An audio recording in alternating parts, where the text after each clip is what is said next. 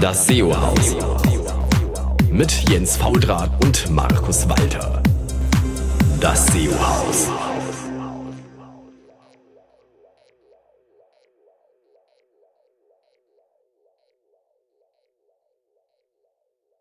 Hallo zusammen, hier ist wieder euer SEO-Haus und hier im wunderschönen Berlin ist der Jens Faultrat und da drüben im tollen München. Im tollen München, genau, du sagst es, äh, direkt vom On-Page Org Campus heute ist der Markus Walter äh, und der erste Gast sitzt schon hier bei mir und der andere wahrscheinlich bei dir, Jens. Der Stefan Weicher ist bei mir. Oder andersrum, ich bin bei Stefan Weicher im On-Page Org äh, Campus. Sag mal Hallo. Servus, hallo. hallo, hallo, Stefan, wie geht's dir? Ja, sehr gut, danke. Wie geht's dir? Soweit, so gut. Und jetzt bleibt nur noch, äh, dass man Johannes reinholen. Der sitzt ein Büro weiter äh, hier in Berlin. Hi, Johannes. Hallo, Grüße. Das ist schön. Servus, Johannes. Sehr gut. Dann würde ich sagen, äh, machen wir mal eine kleine Vorstellungsrunde. Ich glaube, Stefan, bei dir könnte die relativ kurz sein. Ich meine, wer dich jetzt nicht kennt, der sollte sich einfach nicht CEO schimpfen. Äh, ja, kurz, okay. Äh, ja, ich bin der Stefan Walcher, war bis vor kurzem bei der 1&1, Kollege von Markus Walter und bin jetzt äh, im Product Management bei OnPage.org. Und ja, mache SEO schon sehr, sehr lange, seit 2007 eigentlich. Genau, und da ist ja nicht vergessen, eine gute, gute gefühlte Dekade, dass äh, SEO Brain hinter äh, Catbird sieht. Das weiß ich jetzt nicht, ob das so, ob man das so sagen kann, aber ja, ich war dreieinhalb Jahre bei Catbird Seed und das war echt sehr aufregende und tolle Zeit. Ah, mit, mit den Jungs immer. Das äh, tolles Team. Aber jetzt hast du ja auch ein tolles Team gesucht und vorher auch. Also du suchst dir immer tolle Teams. Ich wollte gerade sagen, Seed war toll und jetzt auch. Dazwischen, äh, naja, ging. Nein, nein, das, das hast du recht. Also ich habe echt nur Glück gehabt und immer ganz tolle Kollegen gehabt und äh, ja, bin auch sehr, sehr dankbar, dass ich da auch immer so, so viel Spaß auch haben konnte bei der Arbeit. Auch mit Markus Walter. Auf jeden Fall. Fall. klickst du nachher. und du bloggst unter Promoteo. Jetzt bleibt uns noch äh, den Johannes vorzustellen. Genau. Johannes, dann mal drei Wörter zu dir. Genau, äh, ich heiße Johannes Kunze. Ich habe äh, in Darmstadt äh, Informationswissenschaften studiert, äh, bin dort auch das erste Mal mit SEO in Verbindung gekommen, weil dann nämlich ein gewisser Jens Fauldraht eine Vorlesung dazu gehalten hat. Ähm, und dann bin ich dem Thema verfallen. Äh, bin jetzt seit April äh, in Berlin bei Tech Value als Online-Marketing-Consultant und ähm, auch zur Datenanalyse und im Bereich SEO tätig. Super, alle wollen nach Berlin. So ist es, so ist es. Hat sich leider noch nicht ganz rumgesprochen bei uns im Unternehmen, aber wir geben uns Mühe, den Standort hier hochzuhalten. Super. Auch wenn hier ab und zu mal der Kaffee leer ist. Passiert. Passiert, genau. Äh, Johannes, was hattest du eigentlich damals für ein Projekt? Ähm, bei dir in der Vorlesung? Genau. Äh, das nannte sich äh, Rund um Whisky. Ach, das Ding. Ah, genau. ich weiß. Ah, das war gar nicht verkehrt. Ja, das gibt es auch noch. Es schreibt noch keiner mehr was leider. das, das passiert halt so, gell, wenn die Vorlesung rum ist. Geile Sache, cool.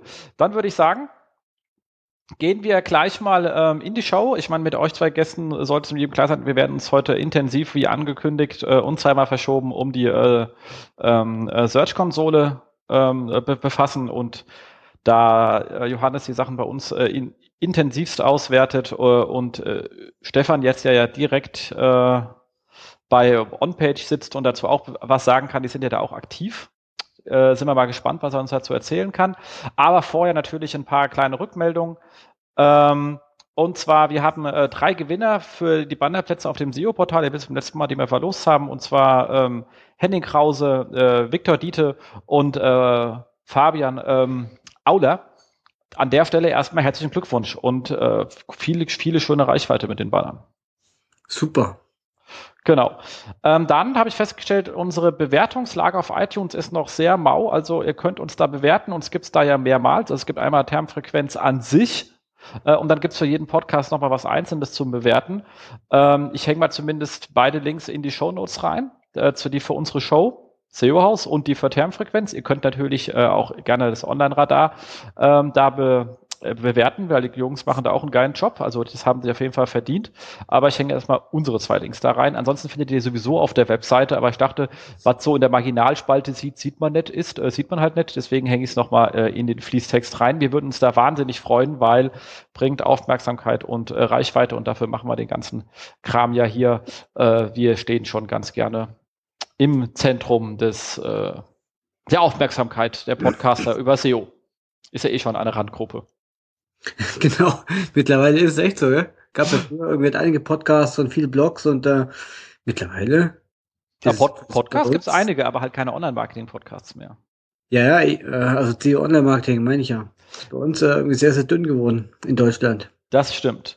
So, und äh, der vier Wochen Rückblick, der wird heute relativ äh, kurz, äh, weil äh, so viel Zeit hatten wir nicht und wir wollen sowieso mehr Zeit dann aufs Thema verwenden. Ähm, das mit dem Disavow, glaube ich, kam von dir, Stefan, oder? Ja, genau. Ähm, Search äh, Engine Land hat einen geilen Artikel rausgebracht, äh, beziehungsweise hat einfach die News rausgebracht. Der Hinweis, dass man halt, wenn man auf, von HTTP auf HTTPS wechselt, dass man auf jeden Fall die Disavow-Datei äh, mit übernehmen sollte. Das wird oft vergessen und das ist ein wichtiger Hinweis auf jeden Fall, wenn man halt, ja, auf HTTPS wechselt. Da hätte ich jetzt im ersten Moment auch niemals dran, dran gedacht. Aber ja, aber bei HTTPS muss doch, sind doch noch andere Sachen. Also auch wird auch die Robots CST vergessen. Das sind halt äh, so viele Sachen. Also dieser Wechsel von HTTP auf HTTPS, da kann man so viele Fehler machen. Angefangen mit Canonical Tag, Weiterleitung und so weiter. Also, und das ist natürlich nochmal so eine andere Sache. Aber und jetzt soll das Pinguin-Update soll jetzt auch irgendwie live bald kommen, Ende des Jahres. Also ist auf jeden Fall ein interessantes Thema. Ein All-Time-Pinguin. Da hat man immer was zum Knuddeln dabei. Ähm, das Search, ich glaube, die waren eh alle drei von dir, oder? Genau, die äh, mache ich einfach weiter. Und äh, zweiter interessanter Link, äh, auch wieder Search Engine Land. Also das erste war Search äh, Roundtable, okay, sorry. Aber auf jeden Fall Search Engine Land. Da geht's halt darum, dass halt Google jetzt äh, verkündet hat, dass sie das Ajax Crawling äh, was sie bis jetzt, sagen wir mal, beworben haben, also ja, unter ja, weggeschmissen haben, sozusagen nicht mehr relevant ist. Was nicht bedeutet, dass halt keine Ajax-Seiten mehr gecrawlt werden, aber äh, das, was sie halt damals äh, sagen, festgelegt haben und den Leuten versucht haben zu erklären, haben sie jetzt erstmal, ja, ja, weg damit. Hat eh keiner sauber hingekriegt. Ich habe es nicht versucht, ich bin kein Entwickler, also ich kann es nicht, aber ja. Genau, und der dritte interessante Link von mir ist jetzt ein Experiment von Dijon SEO. Ähm, da geht es darum, wie Weiterleitungen sich auf das Ranking äh, auswirken. In dem Fall war es eigentlich so, dass sie halt den, den Test gemacht haben.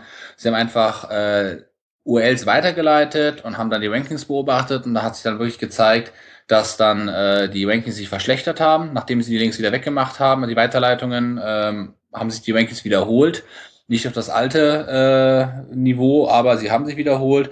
Und äh, ja, so wie es aussieht, sollte man bei den Weiterleitungen immer darauf achten, äh, dass man wirklich sinnvoll weiterleitet, beziehungsweise auch immer bedenken, es kann auch immer nach hinten losgehen. Also nicht einfach blind weiterleiten und sagen, ja, Link Power, Link Power, Link Power, sondern ja, Rankings können da wirklich drunter leiden. Also vielleicht sollte man auch drüber nachdenken, dass man irgendwelche Weiterleitungen wegmacht, wenn man jetzt schon welche drauf hat. Ja, könnte man machen. Da müsste man wissen, was man hat, gell? Kann man eine Liste in jedem, die, die man einfach nur äh, abarbeiten muss. Nein, Spaß. Ein Excel-File. Ja, Excel dokumentiert überall. Nord. Man, man, kann auch in der Search-Konsole nachschauen. Hat ja meistens irgendwann ein Student gemacht, den man schon seit drei Jahren nicht mehr beschäftigt und deswegen weiß auch keiner, wo seine Liste liegt. Oh, genau. Ja. So, und ich hatte noch einen, und zwar die Kollegen von äh, Search Metrics. An der Stelle einen schönen Gruß.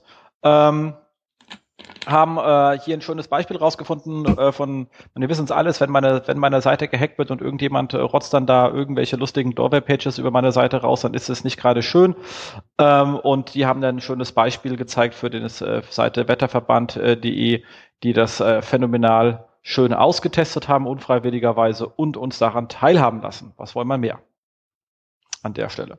Einfach mal anlesen, äh, ist jetzt nichts, dass man großartig äh, Neues, aber man sieht es ja nicht so häufig und dementsprechend kann man sich das mal äh, ansehen. Ähm, und damit kommen wir eigentlich zu unserem Fokusthema der guten, äh, geliebten ähm, Search-Konsole, also known as äh, Webmaster Tools, before und jetzt halt äh, Search-Konsole. Ähm, und da seid ihr ja jetzt richtig firm drinnen.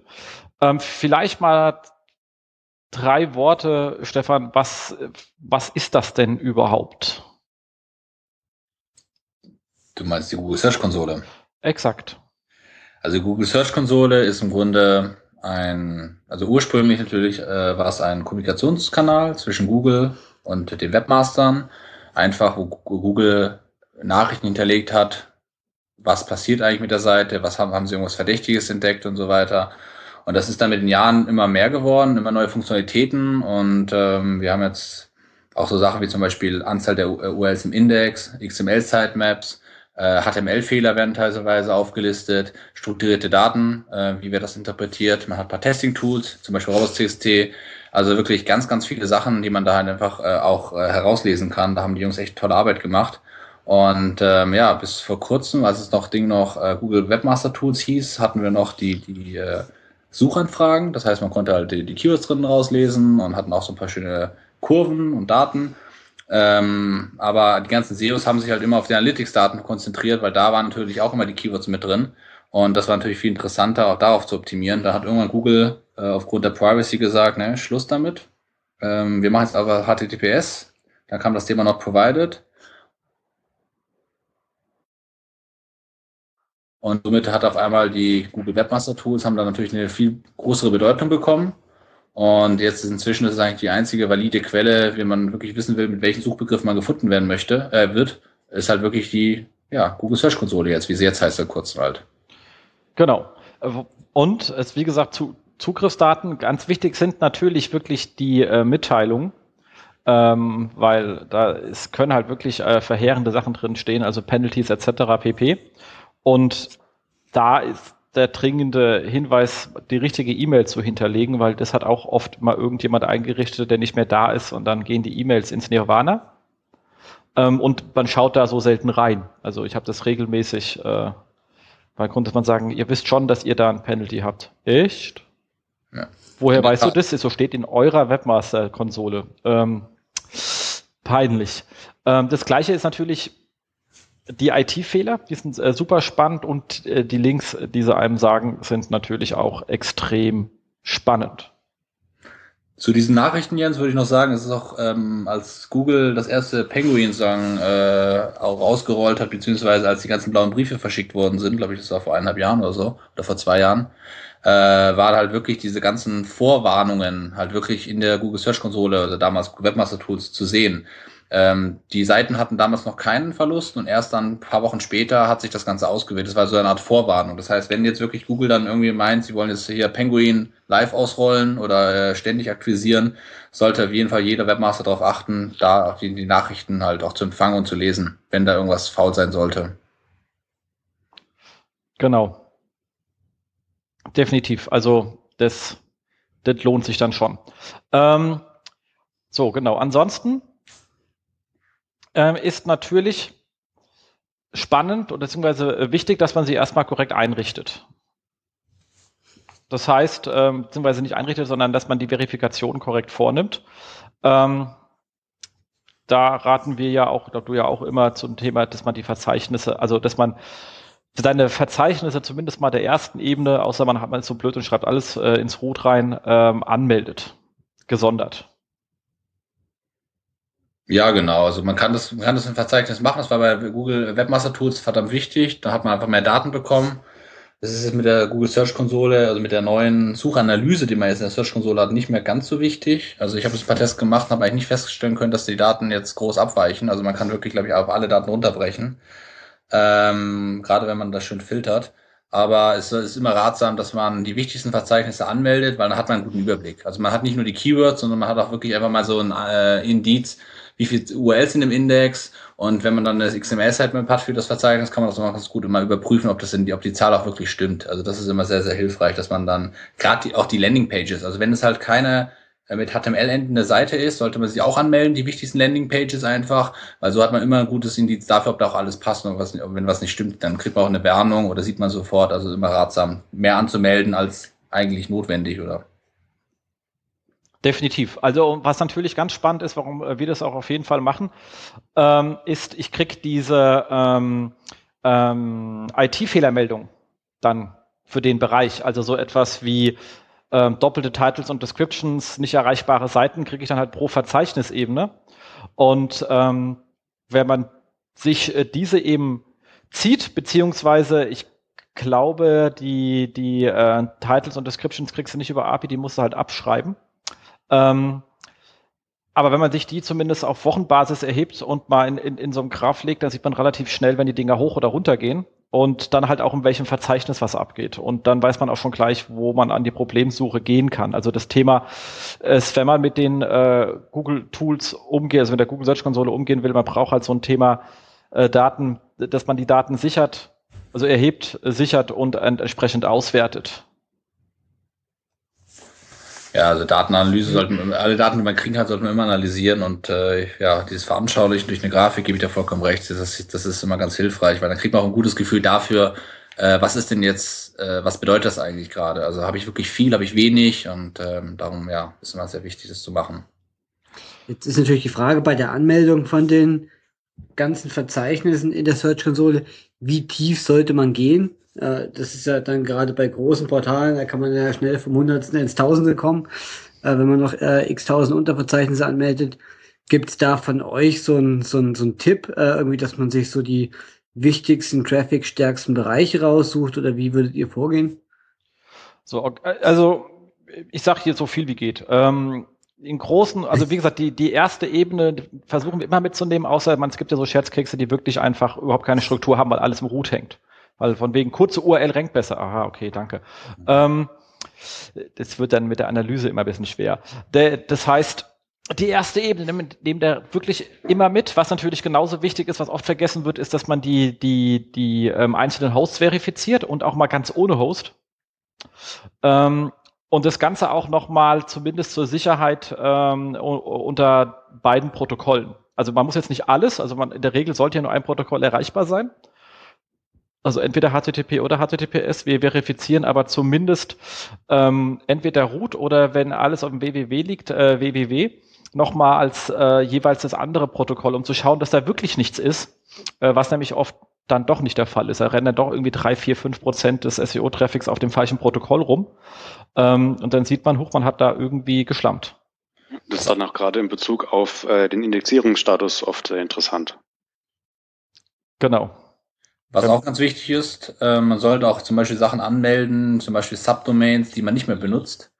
Ähm, kann gerade bei großen Webseiten mit einer komplexen äh, IT mal passieren, dass da auf einmal die Sperrung über Robust CST oder halt einfach eine Subdomain sich plötzlich reaktiviert.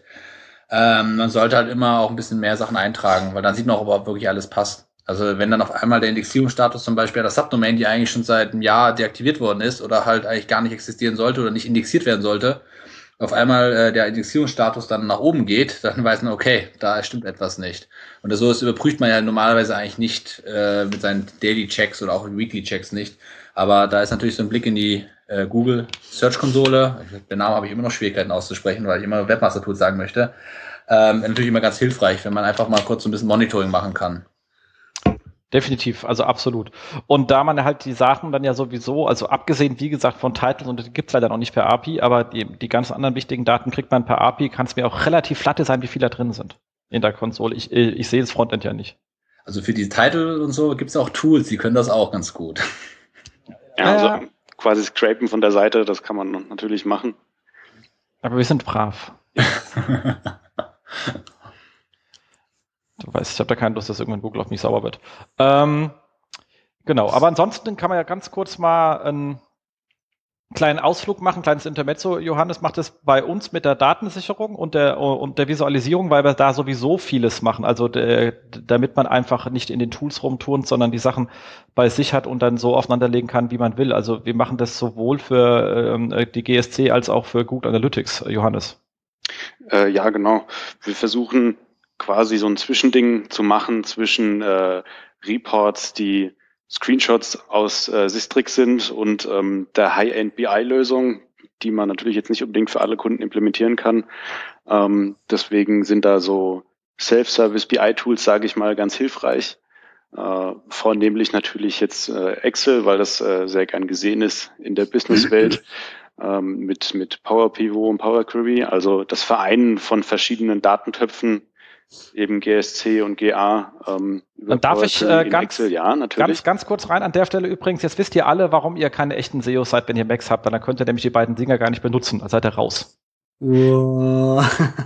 Also, Ja, das, das, das stimmt tatsächlich. Zu Hause habe ich auch einen Mac, aber seit ich Power Pivot benutze und Excel ist er aus. Aber dafür hat man ja dann seine, seine Dienstleister, die eben halt keine Macs benutzen. Genau. Das stimmt. So. Jetzt bin ich ja wieder ruhig. Äh, ja, wir versuchen eben äh, die Datentöpfe anzuzapfen, bei uns vorzuhalten, die Daten und Excel sozusagen als Frontend für die Reportings einzusetzen und über diese BI-Tools, die Microsoft eben bietet, äh, zu verbinden. Das ist so unser Vorgehen.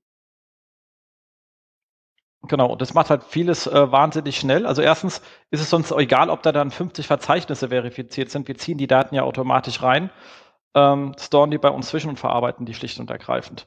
Ähm, das gleiche auch mit äh, Google Analytics. Also, wisst ja, wenn man da in, in der, in der Free-Version rumrennt, ist man ja relativ schnell im Sampling drin und ähm, wenn man da auf Monatswerte rumturnt oder so, dann äh, ist es ähm, teilweise relativ gewürfelt. Äh, da macht es einfach auch Sinn, die Sachen tagesweise aus der API zu ziehen und bei sich selbst zu aggregieren, weil dann sind die ganzen äh, Sachen wesentlich genauer. Ähm, und da man es ja per API macht, muss man keinen hinsetzen, der das per Tag dann und versucht ins Excel-Sheet zu hauen. Ähm, genauso kann man die Sistrix-Werte direkt reinziehen, die man braucht. Und dann kann man natürlich alle drei auch noch, wenn man Lust hat, schön aufeinander legen. Dass ich halt sagen kann, ähm, Sistrix-Entwicklung, Traffic-Entwicklung, Umsatzentwicklung in einem Chart. Und da ist das Ganze tatsächlich mit Excel noch eine ganze Weile skalierbar, bis man da wirklich mal irgendwelche High-End-Lösungen einsetzen müsste. Also fliegen schon ziemlich viele Daten rum, das stimmt.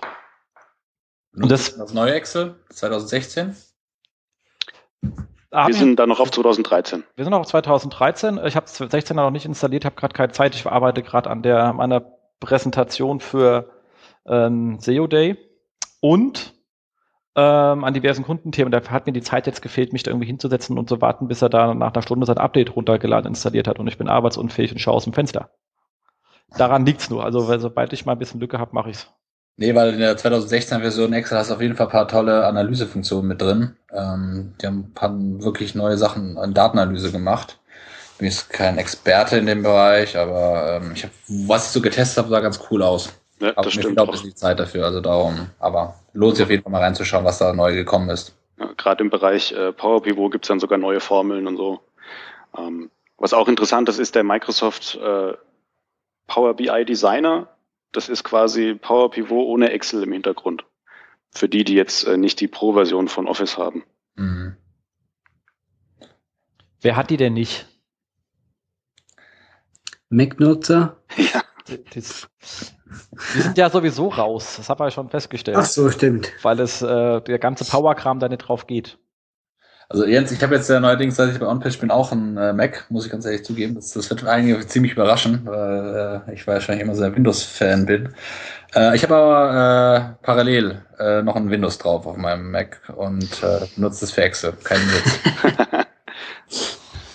also, Ja, das Excel auf Mac ist leider auch kein Zustand im Vergleich. Also mein erster Versuch war, eine 50 MB CSV-Datei zu importieren und äh, ich hatte die 2016er drauf. Vielleicht fehlte noch das Update, das äh, vor kurzem released worden ist, aber da ist erstmal Excel abgestürzt. Da habe ich gesagt, okay, ich brauche ein Windows und dann, naja, habe jetzt ein Windows. Um gerade so Pivots zu machen, ist halt auch irgendwie. Und die anderen Sachen kommen dann später. Aber es ist halt ganz gut, immer so ein stabiles Excel zu haben. Und ja, auf Mac, es geht alles, funktioniert auch alles, auch ganz schön, aber ähm, ich erinnere mich noch, Markus Walter hat mir immer mal wieder die Situation bei 1.1, dass da doch dann manchmal, muss ich doch helfen, weil nicht alles so gut funktioniert unter Mac Excel. Aber du hattest doch, glaube ich, 2006 Excel, oder? Was war das für ein... Bei 2011 oder so. Okay, nicht bis, ganz so alt. Bis aber- vor ein paar Tagen gab es da auch, auch nichts anderes. Ja, eben, eben, das da, da, da Das hat, ist, ja. genau. Okay, zurück zur äh, Google Search Konsole. Ich, äh, die sind gerade ein bisschen abgedriftet, macht aber nichts. Ähm, wir haben jetzt gesprochen über die Einrichtung der Google Search Konsole, das Setup. Ähm, wichtig auch, dass man die E-Mail-Adresse, die man dort angibt in der Google Search Konsole, äh, auch wirklich regelmäßig abholt und nicht nur als Account verwendet, wo man sich einloggt, weil sonst kriegt man eben die ganzen Fehlermeldungen und Warnungen äh, und Hinweise auf äh, diverse Penalties nicht. Ähm, ist auch ganz, ganz wichtig. Und jetzt gibt natürlich die Google Search Konsole ähm, den Webmastern viele, viele Möglichkeiten und viele Reports. Äh, und ich glaube, über die wichtigsten Reports, ähm, die die Search Konsole bietet, sollten wir heute auch sprechen. Definitiv. Und ähm, ich glaube, da würde ich mal ganz, bevor wir natürlich zur Suchanalyse kommen, noch mal ganz kurz auf diese ähm, ähm, IT-Reports äh, rübergehen. Es hat ja nicht jeder einen On-Page-Account. Manche äh, sagen halt einfach, ich bin so arm, ich kann mir das leider nicht leisten. Muss sogar auf die Tasse verzichten, was soll's. Ähm, und da ist es so, diese IT-Fehler, die kann man halt, die es dort gibt, die kann man komplett runterladen. Kann man auch schön in sein Excel hauen und dann äh, schön strukturieren, äh, was ein bisschen schöner ist als im Frontend. Ähm, und dann sieht man relativ schön, wenn man sagt, nach Anzahl äh, der Fehler geht, sieht man, kann man da relativ schön nach Mustern gehen. Also so Sachen, die ziemlich hoch, also wenn jetzt auf einer ähm, ähm, auf einem URL-Park ganz, ganz, ganz viele Fehler vorkommen, dann ist es äh, meistens äh, irgendwo, dass Paginierungen nicht ausgeschlossen sind oder ähnliches, aber und deswegen dann gleich 50 Mal irgendwie ähm, etwas reinkommt. Wenn du ganz viele Sachen hast, wo sie immer ganz viele URLs sind mit jeweils zwei Fehlern, äh, dann ist es meistens irgendwie ich was Artikel und Druckversion oder ähnliches. Also man kann relativ schnell erkennen, was für eine Art von Fehler das ist äh, und weiß dann gleich, welchen, äh, welche Anforderungen man schreiben muss. Das ist an der Stelle schon sehr nice, wenn man da das Ganze sich äh, anschaut und auswertet.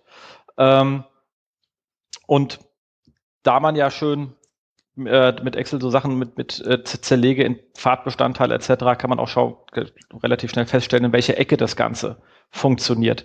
Weil im Frontend sind diese Reports relativ äh, bananisch zu bedienen. Also das macht definitiv Sinn, dass man sich die Daten zieht und äh, selbst bearbeitet, wenn man da mal so ein bisschen Analyse fahren möchte. Das stimmt. Ähm, für den eine gemeinen Inhouse-SEO eines Unternehmens ist es halt immer eine, eine Zeitfrage, ob er sich jetzt wirklich ähm, auch die Daten zieht, analysiert, anschaut, wegspeichert ähm, oder ob er halt einfach nur mal zum Beispiel wöchentlich oder zweimal in der Woche einfach reinschaut in die Google Webmaster Tools und über die wichtigsten Reports geht. Ja, Johannes hat ja gerade die Idee gehabt, dass er da vielleicht mal so eine kleine Excel-Serie bei uns im Blog schreibt, ich zweifle noch daran, dass wir die Zeit finden, aber die Idee ist erstmal gut. Ich glaube, Jens, äh, du warst es gerade abgehackt. Oh nein.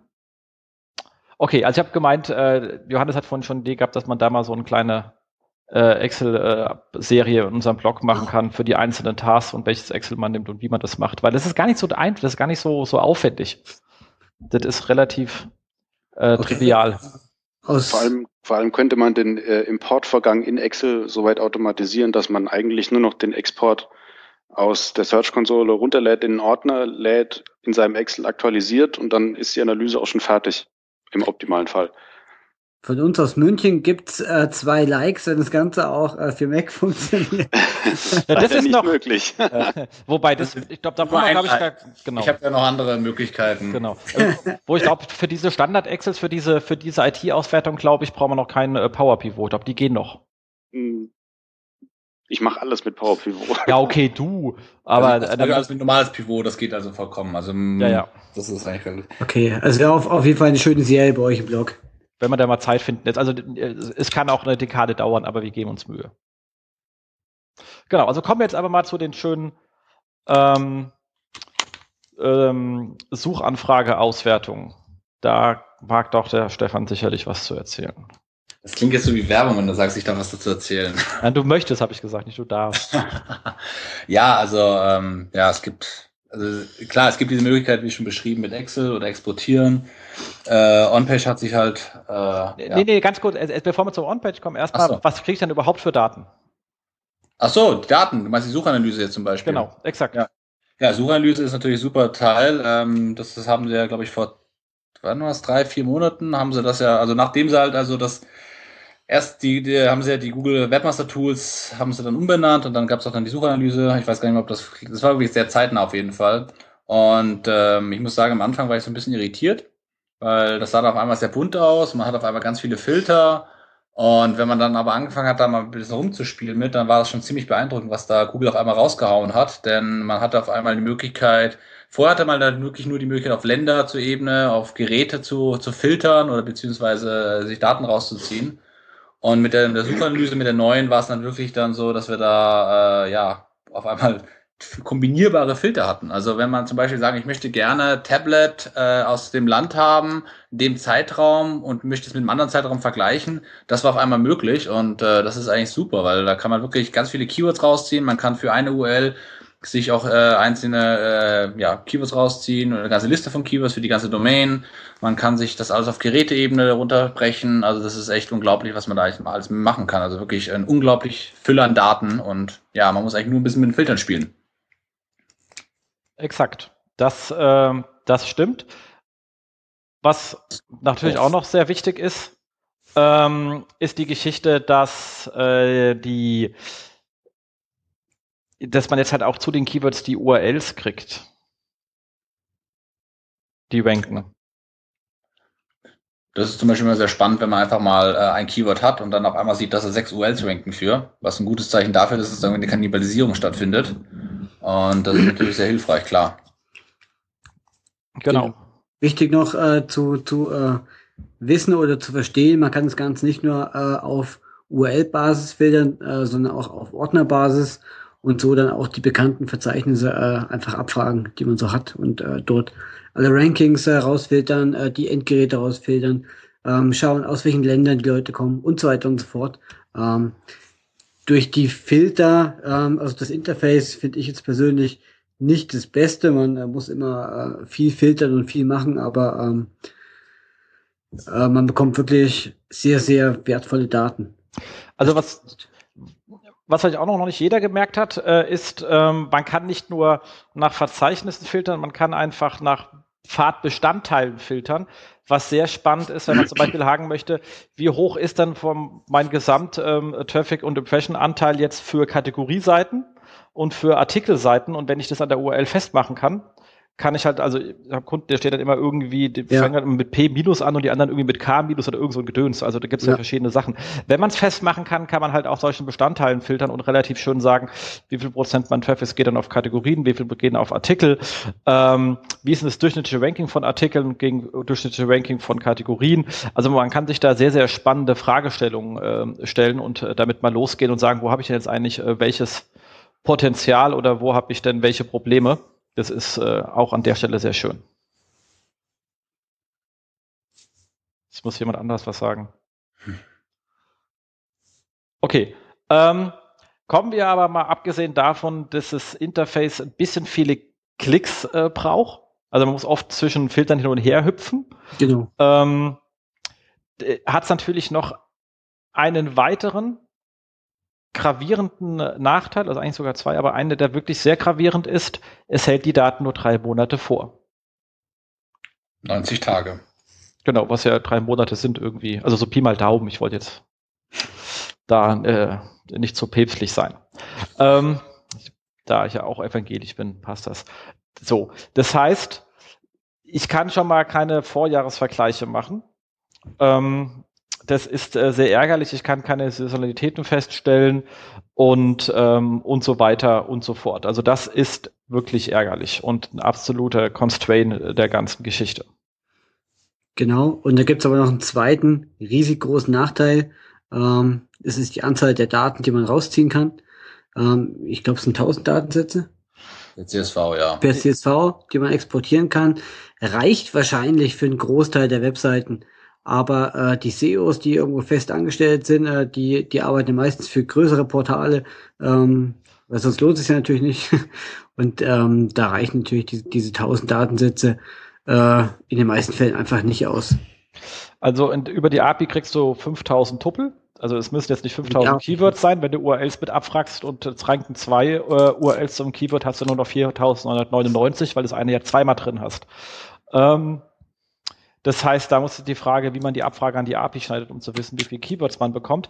Aber, das wird man ganz klar sagen, alle angezeigten Daten sind verfügbar in dem Tool. Es, weil sobald ihr auf ein Keyword filtert und das Keyword hat 5000 Mehrwortkombinationen, zu denen es angefragt wird, kriegt ihr die alle. über die API beziehungsweise 1000 übers Frontend. Ähm, das heißt, die Daten sind da. Lohnt sich halt an der Stelle äh, ein bisschen äh, zu überlegen, mit welchen, äh, nach welchen Suchanfragen man filtern kann. Oder eben, wenn man nach URLs oder Verzeichnissen filtert, hat man halt eben auch für eben die Top 1000 für die URL, wenn sie denn 1000 verschiedene Keywords hat, beziehungsweise für das Verzeichnis. Das heißt, reindrillen kann man sich. Man kriegt es halt nicht als einen Dump exportiert. Genau. Das ist äh, da dann etwas nachteilig. Der Vorteil, wie gesagt, jetzt ist, dass man im Export sich die URL mitgeben kann. Das heißt, man kann die URL-Leistungswerte auch direkt mit seinen Analytics-URL-Leistungswerten, also man kann dann sagen, so viel Impressions, so viel Klicks, so viel Umsatz über die URL. Jetzt kriegst du jetzt nicht über das Keyword rüber, aber das sind die Keywords, die zu der URL gehören und da kann man schon ein bisschen was, bisschen was über, äh, zu den Keyword-Leistungen wieder äh, zurückrechnen. Ähm, das war vorher im Export äh, in der API gar nicht möglich. Und jetzt kann man sich da halt, wenn man beide Datentöpfe runtergeladen hat und in sein Self-Service BI gelegt hat, schöne Sachen draus machen. Genau, aber wer das nicht hat, der kann die auch ähm, bei anderen Anbietern sich die Daten aufbereiten lassen äh, und zwar nicht, nicht nur bei OnPage, aber da gehen wir jetzt gleich drauf ein. Du hast hier auch noch, äh, also ich, wir wissen es halt auch von äh, Searchmetrics und äh, Systrix und du hast hier noch ähm, die AWR Cloud ähm, reingeschrieben, Stefan. Mit der habe ich ja eigentlich überhaupt schon seit 100.000 Jahren nicht mehr gearbeitet. Das hat der Markus reingeschrieben. Ach, der Markus hat das reingeschrieben. Ja. Okay. Ich, ich, ich, ich, muss auch, ich muss doch treu bleiben. Ich kann. Stefan hat nur On-Page reingeschrieben und dann äh, habe ich die AWR Cloud reingeschrieben. Sehr gut, sehr gut. Gut. Ähm, aber da war die, das Thema, was habe ich jetzt davon, äh, wenn ich die Sachen zu euch lege? Ich glaube, bei allen Anbietern habe ich schon mal das Problem, dass ich der drei Monate Datenhaltung ähm, los bin, weil die Daten halt dann dort äh, eben so lange wahrscheinlich vorgehalten werden, wie ich die Verknüpfung da aktualisiert lasse und Kunde bin. Das ist schon mal wirklich ein gigantischer Vorteil, der einfach äh, für alle diese Anbieter spricht, der einfach äh, sagt, wenn man es nicht selber machen will, muss man zwingend, äh, sollte man, also man muss, man muss, muss man gar nichts, aber man sollte dringend sich dann äh, mit einem äh, dieser vier oder anderen, die das machen, auseinandersetzen, weil jeden Tag, wo ich es nicht mache, geht wieder ein Datentag bei Google verloren, weil ich den nicht mehr krieg das ist dringend notwendig. Und was ihr dann sonst damit macht, kannst du jetzt ja mal erzählen. Also, ja, wir haben jetzt vor eineinhalb Monaten haben wir jetzt On-Page Impact gestartet. Und ähm, das ist im Grunde, wie du schon beschrieben hast, zapfen wir halt die Google Search Konsole an und laden dann für die Projekte, die bei uns hinterlegt sind im On-Page äh, Tool Zoom halt, laden wir dann halt die Daten runter entsprechend, bereiten die ganzen Daten auf. Und das Wichtigste dabei ist, diese 90 Tage einfach versuchen wir damit halt zu bekämpfen. Dass wir einfach sagen, okay, wir speichern die Daten und äh, jetzt wird halt fleißig gesammelt, so dass man dann halt irgendwann in einem Jahr, wenn man jetzt zum Beispiel heute anmelden würde und in einem Jahr könnte man einen schönen Jahr, äh, Year-über-Year-Vergleich machen oder dann schon, äh, dann gibt es auch schöne Quartalsvergleiche, die man machen kann. Also da mit diesen Daten kann man dann wirklich schön arbeiten und äh, das natürlich dann auch mit anderen Daten verknüpfen und da gute Analysen einfach fahren. Also für uns ist es ganz wichtig, einfach ähm, diese, diese Filtermöglichkeiten, die man halt in der Google Search Konsole hat, äh, noch ein bisschen anders zu gestalten. Wir sind von dem Interface halt nicht so richtig überzeugt, äh, erweitern das durch unsere Daten nochmal und da kann man wirklich ganz schöne auch Analysen dann fahren, auch mit den, mit den Filtermöglichkeiten. Und genau, das machen wir halt. Hast du da ein, zwei spannende Use Cases für uns? Du meinst, wie, ähm, was man damit machen kann, einfach jetzt von Daten her? Ja, genau, das sagst du ja, wir haben da bei uns selber mal bei OnPage einfach, also du kannst natürlich jetzt keine Sachen von irgendwelchen Sachen, die ihre Daten bei euch reingeladen haben, aber man kann es ja auf seiner eigenen Seite und eure ist jetzt ja nicht mehr so klein. Ja, ich habe ähm, meine eigene Seite, also meinen privaten Blog habe ich natürlich auch da drin. Das heißt, da kann ich drüber sprechen, das ist ja überhaupt kein Thema. Also was ich auf jeden Fall äh, ganz gut sehen kann, ist einfach, äh, ja genau, dieses äh, Keyword, äh, URL-Kannibalisierung, ein Keyword, mehr URLs zum Beispiel, das Schöne ist halt diese Übersicht einfach. Äh, du hattest es gerade so schön beschrieben, ähm, dass man halt in der Search-Konsole man die Filter verdienen muss. Da muss man halt wirklich wissen, was man eigentlich sucht. Also du musst halt schon irgendwie eine Idee haben, nach welchem Keyword du suchen willst, damit du halt, oder welchen Suchbegriff in der URL. Also du musst halt wirklich schon wissen, was du eigentlich willst. Und äh, das Schöne ist halt bei uns, äh, wir liefern die Daten halt schön übersichtlich, alles schon da und man kann einfach sich dann durchklicken und äh, kriegt halt die Daten gut aufbereitet. Was halt während äh, der Search-Konsole man echt suchen muss. Also gerade bei größeren Seiten ist es halt dann nicht mehr so schön. Äh, es sei denn, man weiß, wonach man sucht. Man filtert dann nach dem Verzeichnis und so weiter. Und wir haben zum Beispiel auch so Darstellung, dass wir sagen, welches Verzeichnis hat denn die meisten Keywords und erzeugen da auch dann die passenden Grafiken gleich damit dazu. Das heißt, wenn man in diese Reports reingeht, sieht man gleich alles, was man halt braucht. Ähm, das ist halt alles ein bisschen einfacher aufbereitet und auch übersichtlicher. Kann man auch gleich sagen, ich hätte, gib mir alle, gib mir doch mal alle ähm, Keywords mit URLs, die mehr als ähm, oder äh, die mehr als eine URL haben? Da ja, muss ich mich nicht durchklicken, weißt du? Also wie war das nochmal genau? Ich hätte gern alle, alle Keywords, zu denen mehr als eine URL rankt. Natürlich mit den URLs, die dazu ranken. Ähm, diese Ansicht haben wir, haben wir noch nicht, aber die Daten geben es auf jeden Fall her. Also wie gesagt, wir haben äh, so eine schöne Funktion, die nennt sich halt äh, Funktionswünsche. Da kannst du einfach über, wenn du einen On-Page-Account hast, äh, auch über das Free-Account kannst du genauso welche Wünsche dann äußern äh, und sagen, das hätte ich gerne. Ähm, die Daten haben wir, es ist jetzt gerade nur eine Frage, wie wir das Ganze aufbereiten. Wir haben ja, wie gesagt, vor eineinhalb Monaten sind wir gestartet, haben inzwischen fast über 300 Beta-Tester, die das Tool testen, kriegen unglaublich fantastisches Feedback. Und jetzt versuchen wir gerade das Ganze halt irgendwie mal äh, ja, in die richtige Richtung zu lenken, beziehungsweise auch das Ding, äh, das Tool zu erweitern, entsprechend nach den Wünschen der User. Und da wäre natürlich sowas natürlich absolut willkommen. Also gerne. Aktuell, wie gesagt, nicht vorgesehen, aber die Daten geben es auf jeden Fall her. Also es ist ja nur eine Abfrage. Also das ist nichts, nichts äh, Außergewöhnliches. Weil das ist ja eigentlich ein äh, sehr spannendes Thema, da kann man dann oft ja ad hoc was machen. Ähm, und wenn man dann dabei ist und ihr habt die Seiten ja sowieso gecrawlt, habt ja auch, also ich habe ja dann meistens auch meine Seite in OnPage drin, die ich da prüfe, zu denen ich mir die Sachen holen kann, habe die eh schon geprüft und ich sage, gib mir doch bitte die mit den doppelten URL, also wo mehr, mehr als eine URL zu einem Keyword rankt und dann kann man gleich noch prüfen, verlinken denn die Zweit-, Dritt- und Viertplatzierten eigentlich auf meine hauptplatzierte Seite oder nicht? Also wie gesagt, Daten wären da, wie du schon gesagt hast, durch das Projekt und auch durch die Google Search Console Daten wäre alles da. Ähm, ist alles baubar. Also aktuell ist es nicht vor, also haben wir es nicht implementiert, aber die Daten sind da. Also macht auf jeden Fall Sinn für mich, weil, wie du schon sagst, ähm, die interne Verlinkung auch ein bisschen über, mit reinziehen und überprüfen, braucht man auf jeden Fall diese Informationen. Und äh, wenn die Daten da sind, warum soll man sie nicht nutzen? Das stimmt, das stimmt. Ich habe gerade eine Frage zur Datenspeicherung, Stefan.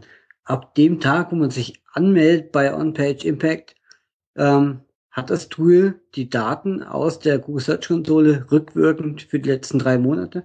Und jeder Tag, der dann vergeht, hat man dann schon zusätzlich die Daten. Ja, genau. Die also, dann eigentlich weg wären, wenn man es nicht Genau, hat. also äh, man meldet sich halt an, dann dauert es äh, eine Weile, also wie gesagt, man kommt mal so eine, dann, wenn der, dann werden die Daten halt runtergeladen, man muss natürlich authentifizieren. Ja. Ähm, das muss natürlich alles passieren, damit wir auch die Daten dann äh, anzapfen können. Dann lädt halt unser Crawler lädt dann halt die letzten 90 Tage runter an dem Tag. Das natürlich, ja. da hat man schon mal ja, ab, ab nächst, an den Tag darauf hat man eigentlich dann theoretisch schon eigentlich wirklich äh, plus einen Tag mehr Daten als Google selber, was richtig geil ist eigentlich. Und genau. äh, ja, da kann man sich da eigentlich jeden Tag drüber freuen, dass man mehr Daten hat. Was man nicht vergessen darf, ist, wenn ich heute die Daten ziehe, dass ich dann eigentlich erst die Daten vor drei Tagen bekomme. Also das ist ja dieser kleine Gap, den Google eingebaut hat. Also wir kriegt man ja keine Live-Daten von heute, aber man kriegt ganz gut einfach diese Daten vor, was vor drei, äh, vor drei Tagen war. Und wie gesagt, das, das wandert ja mit, wie der Jens schon vorhin erklärt hat. Also mit jedem Tag, wo man es nicht macht, verliert man halt diesen einen Tag hinten äh, vor drei Monaten und das ist natürlich dann ärgerlich. Aber klar, wenn du es heute machst, hast du eigentlich in der, ja, 90 Tage Daten schon mal drin. Genau. Cool. Da mal eine kleine Frage. Ähm, ob du das weißt, ähm, macht ihr, also erstens, du hast gerade gesagt, ihr crawlt. Ich, ich nehme von an, ihr geht über die API. Ja, ja, klar, sorry. Nee, nee, ja, nee, nee, falscher Ausdruck. Ja, du hast vollkommen recht. Tut mir leid. Wollte nur nachfragen. wenn ihr, wenn ihr über die API geht und ihr teilt ja auch auf, also ich, die, nach den gleichen Filtern, die ich hier auch habe, also nach, ähm, nach Suchtyp, also äh, Web, äh, Bilder, Video, nach ähm, Gerät, Tablet, Desktop, äh, Mobile ähm, und nach Ländern, sehr viele. Ähm, macht ihr dann eine Anfrage und holt euch die 5000 mit, man kann dann in der API, bei der API sagen, gib mir alle, alle Datenausprägungen zu dem jeweiligen Tuppel, also zu der Zeile, dann kriegst du aber halt 5000 Zeilen, hast dann natürlich dann allerdings jetzt ein Keyword wie zum Beispiel äh, Promoteo dann äh, allein schon dreimal, weil, so, weil du wirst sehr wahrscheinlich äh, auf dem Desktop, auf dem Tablet und Mobile mit deiner eigenen, mit Promoteo zu Promoteo gefunden. Das heißt, ich habe schon mal hinten dran zwei Tuppel verloren oder macht ihr für jeden Filter eine Anfrage? Das wären dann 27. Dazu habe ich leider keine Informationen, wie wir genau im Detail die Sachen abfragen, mit welchen, äh, ja, wie da das System genau funktioniert. Tut mir leid, das kann ich leider nicht beantworten. Ja. Also ich weiß nur, dass wir sehr viele Daten holen. Wir versuchen halt wirklich, das, das ganze Ding auszureizen, so gut wie es kann, äh, geht. Du hast, glaube ich, auch Zugang zum äh, Impact. Ich hab, stand leider auf der Seite nicht drauf. Also das war die erste Frage, die ich mir gestellt ah. habe, weil dann das ist so etwas. Ich bin ja so ein äh, Transparenz-Nazi. Ich habe mal ganz gerne, dass da steht, was dann eigentlich äh, geholt wird. Dann weiß ich nämlich, wie ich die Daten zu interpretieren habe. Okay. Man muss ja die, ähm. man muss ja die Constraints äh, finden. Also ich meine, es gibt halt welche. Ähm, die, äh, aber hier ist vielleicht schon mal sehr entscheidend, wenn es ist, sind es 27 oder zumindest neun Abfragen, also die drei Suchtypen plus die drei Geräte. Ich glaube, für jedes Land wäre ein bisschen absurd, ähm, weil dann wären sehr viele Abfragen. Also oder ist es eine? Das ist, macht halt hinsichtlich der, der, der Qualität einen relativ großer Unterschied. Wie gesagt, das sind so technische Details. Ich bin kein Entwickler. Ähm, ich weiß das jetzt ehrlich gesagt nicht genau, wie das genau im Detail funktioniert. Also ich kann nur, ich, ich habe es gerade aufgemacht, Markus und ich schauen es gerade an in meinem Account, äh, wie es halt aussieht. Und äh, ja, vielleicht sagt Markus einfach was dazu, wie es, wie die Kurve aussieht. Also es sind auf jeden Fall sehr viel, viele Daten. Du hast tolle Möglichkeiten zu filtern, wie schon nach Gerättypen, aber wie das jetzt genau im Detail abgerufen wird, kann ich dir leider nicht sagen. Genau. Ähm Okay, das, äh, das, das müssen wir dann demnächst mal rauskriegen irgendwann und dann liefern wir das äh, nach, wenn es denn kein Firmengeheimnis ist. Wir ähm, versuchen dem Merlin einfach mal ein paar Bierchen auszugeben. Vielleicht äh, erzählt er es ja. Äh, erzählt er ich mir auch, wahrscheinlich nicht verstehen können. Erzählt er mir auf jeden Fall, äh, aber er sagt dann immer, was man was man sagen darf und was man nicht sagen darf. Also das ist, da halte ich mich auch immer strikt dran. Sonst kriege ich ja nichts erzählt. ähm, so. Äh, ansonsten kann man natürlich auch ähm, sagen, und das ist etwas, in dem wir relativ stark sind, ist, ähm, weil es immer noch ein Riesenboost an Daten. Ich meine, ihr habt ein paar Voraggregierungen drin, die sehr spannend sind, an die ich noch gar nicht selber gedacht habe, fand ich sehr toll. Also das Aufteilung, wie viel Traffic kommt eigentlich an welchem Tag, finde ich äh, auch mal schön, um zu schauen, ob man da irgendwie so einen Wochenunterschied hat. Ähm, aber was wir noch machen, ist, wir, wir segmentieren die Key Word durch, also die Suchanfragen durch, aber da kann Johannes, glaube ich, mehr zu sagen. Ja, genau, wie du schon gesagt hast, ist halt ein ziemlich großer Datenwust. Also erst recht, wenn wir jetzt sagen, wir holen noch mehr und so viel wie geht, ähm, ist es halt am Ende doch eine sehr große Keyword-Liste, von der man sich dann vielleicht noch die Top 100 anschaut, weil da der meiste Traffic drüber kommt. Ähm, aber um wirklich irgendwie Entscheidungen treffen zu können, macht es natürlich Sinn, die Daten irgendwie zu aggregieren, also die Performance-Daten zu aggregieren und dann macht es natürlich äh, sehr viel Sinn, die Keywords zu segmentieren in logische oder thematische Cluster. Und das versuchen wir eben zu tun mit den Search Console Daten. Genau. Ähm, was sind, was sind da so typische Segmente? Ähm, also das kommt natürlich ganz darauf an, was das für eine Webseite ist. Wenn es jetzt zum Beispiel ein Shop ist, äh, sind ähm, Marken oder Hersteller auf jeden Fall interessant, um einfach gucken zu können, ähm, über welche Marke kommt denn der meiste Traffic? Ähm, wie sieht das Ranking aggregiert aus zu den Produktseiten, sowas in der Art? Ähm, oder auch äh, aggregiert auf Conversion-Treiber, also jetzt äh, sowas wie äh, das entsprechende Keyword und günstig oder online kaufen, um auch sehen zu können, wie die eben performen. Exakt. Und das Schöne ist, wir können auch noch. Sorry. Nee, bitte du. Wie macht ihr das Clustering? Also wie, wie, wie definiert ihr das ein Keyword als manuell oder wie läuft das bei euch? Ähm, also da gibt es verschiedene Herangehensweisen. Eine wäre zum Beispiel ähm, über trunkierte Suchpatterns das Ganze zu clustern. Man könnte da natürlich auch noch ein bisschen mehr ähm, Technologie anwenden ähm, mit, mit automatischem Clustering, aber äh, das geht dann meistens doch schon zu weit. Ich habe das mal vor Jahren mal gemacht ich glaube, es war 2011, habe ich mal ähm, mir vom Kollegen ein VBA-Skript schreiben lassen für Excel. und hatte dann aus Google Analytics zwei Jahre lang aus dem E-Commerce-Shop äh, ähm, mir die ganzen Keywords rausgezogen und habe dann und das im Grunde war es ein VBA-Skript, das sowas wie ein S-Verweis gemacht hat. Also äh, nur geschaut, ob ein Wort in dieser in diesem Keyword drin war, also dieser Phrase, um das Ganze dann zu clustern. Das hat auch ganz gut funktioniert, aber das war natürlich auch ein bisschen fehlanfällig, aber es waren halt wirklich so eine riesen Datenmenge. Und äh, warum denke ich mal, so, so manuelles Clustern ist halt schon sehr aufwendig eigentlich. Also Ja, okay. Also in VBA würde es natürlich Ewigkeiten dauern. Ähm, das Clustering selbst passiert bei uns auch auf dem Server. Also das sind auch ähm, SQL-Geschichten, die da laufen. Ja, ansonsten wird es einfach nicht fertig. Aber im Großen und Ganzen äh, schauen wir uns halt an, was der Kunde so hat. Ähm, zum Beispiel hat man jetzt auch öfters mit, mit ähm, Verzeichnismännchen zu tun oder, oder äh, Classifieds, wo du halt wirklich sehr große Datenstände hast. Und dann ist die Frage, äh, wie viel Suchanfragen enthalten eine Stadt, wie viel Suchanfragen enthalten ein, ein, ein, ein Produkt. Da haben wir natürlich dann äh, Produktlisten hinterlegt, die wichtig sind. Das können dann auch mal relativ viele Begriffe sein.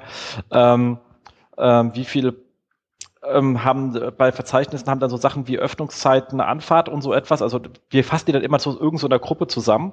Also wie gesagt, Konversionstreiber sind klassischerweise das drin, kaufen, günstig, äh, bestellen ähm, und, und, und ähnliche Begriffe. Und die hängen wir dann Konversionstreiber, die hängen, dann, die hängen alle in einem Cluster, die kann man in sich wieder aufklappen. Also wenn man, da kann man sich mal reintrillen, wenn man dann genauer rein möchte. Ähm, aber da kannst du wirklich sagen, okay, von euren Suchanfragen haben so und so viel aktuell eine Stadt und so und so viel Prozent äh, beinhalten eine Stadt und so und so viel Prozent beinhaltet ein, äh, ein, ein konkretes äh, Produkt und so und so viel haben eine Kategorie, die ihr bei euch verwendet, auch äh, drin. Und wenn ja, wo tauchen die denn auf? Tauchen die eher am Anfang, Mitte oder Ende der Suchanfrage auf? Äh, Das hat jetzt Johannes letztens auch ganz schnell irgendwie gebaut, was wirklich sehr smart ist, wenn du nämlich dann drüber stehst und willst die Informationsarchitektur optimieren, kannst du schauen, okay, wie formuliere ich denn jetzt bestmöglichst meine Titles und Descriptions, äh, wie baue ich meine ganze interne Verlinkung auf, ähm, damit die genau diesen Daten entspricht, die halt, ähm, die ich da sehe.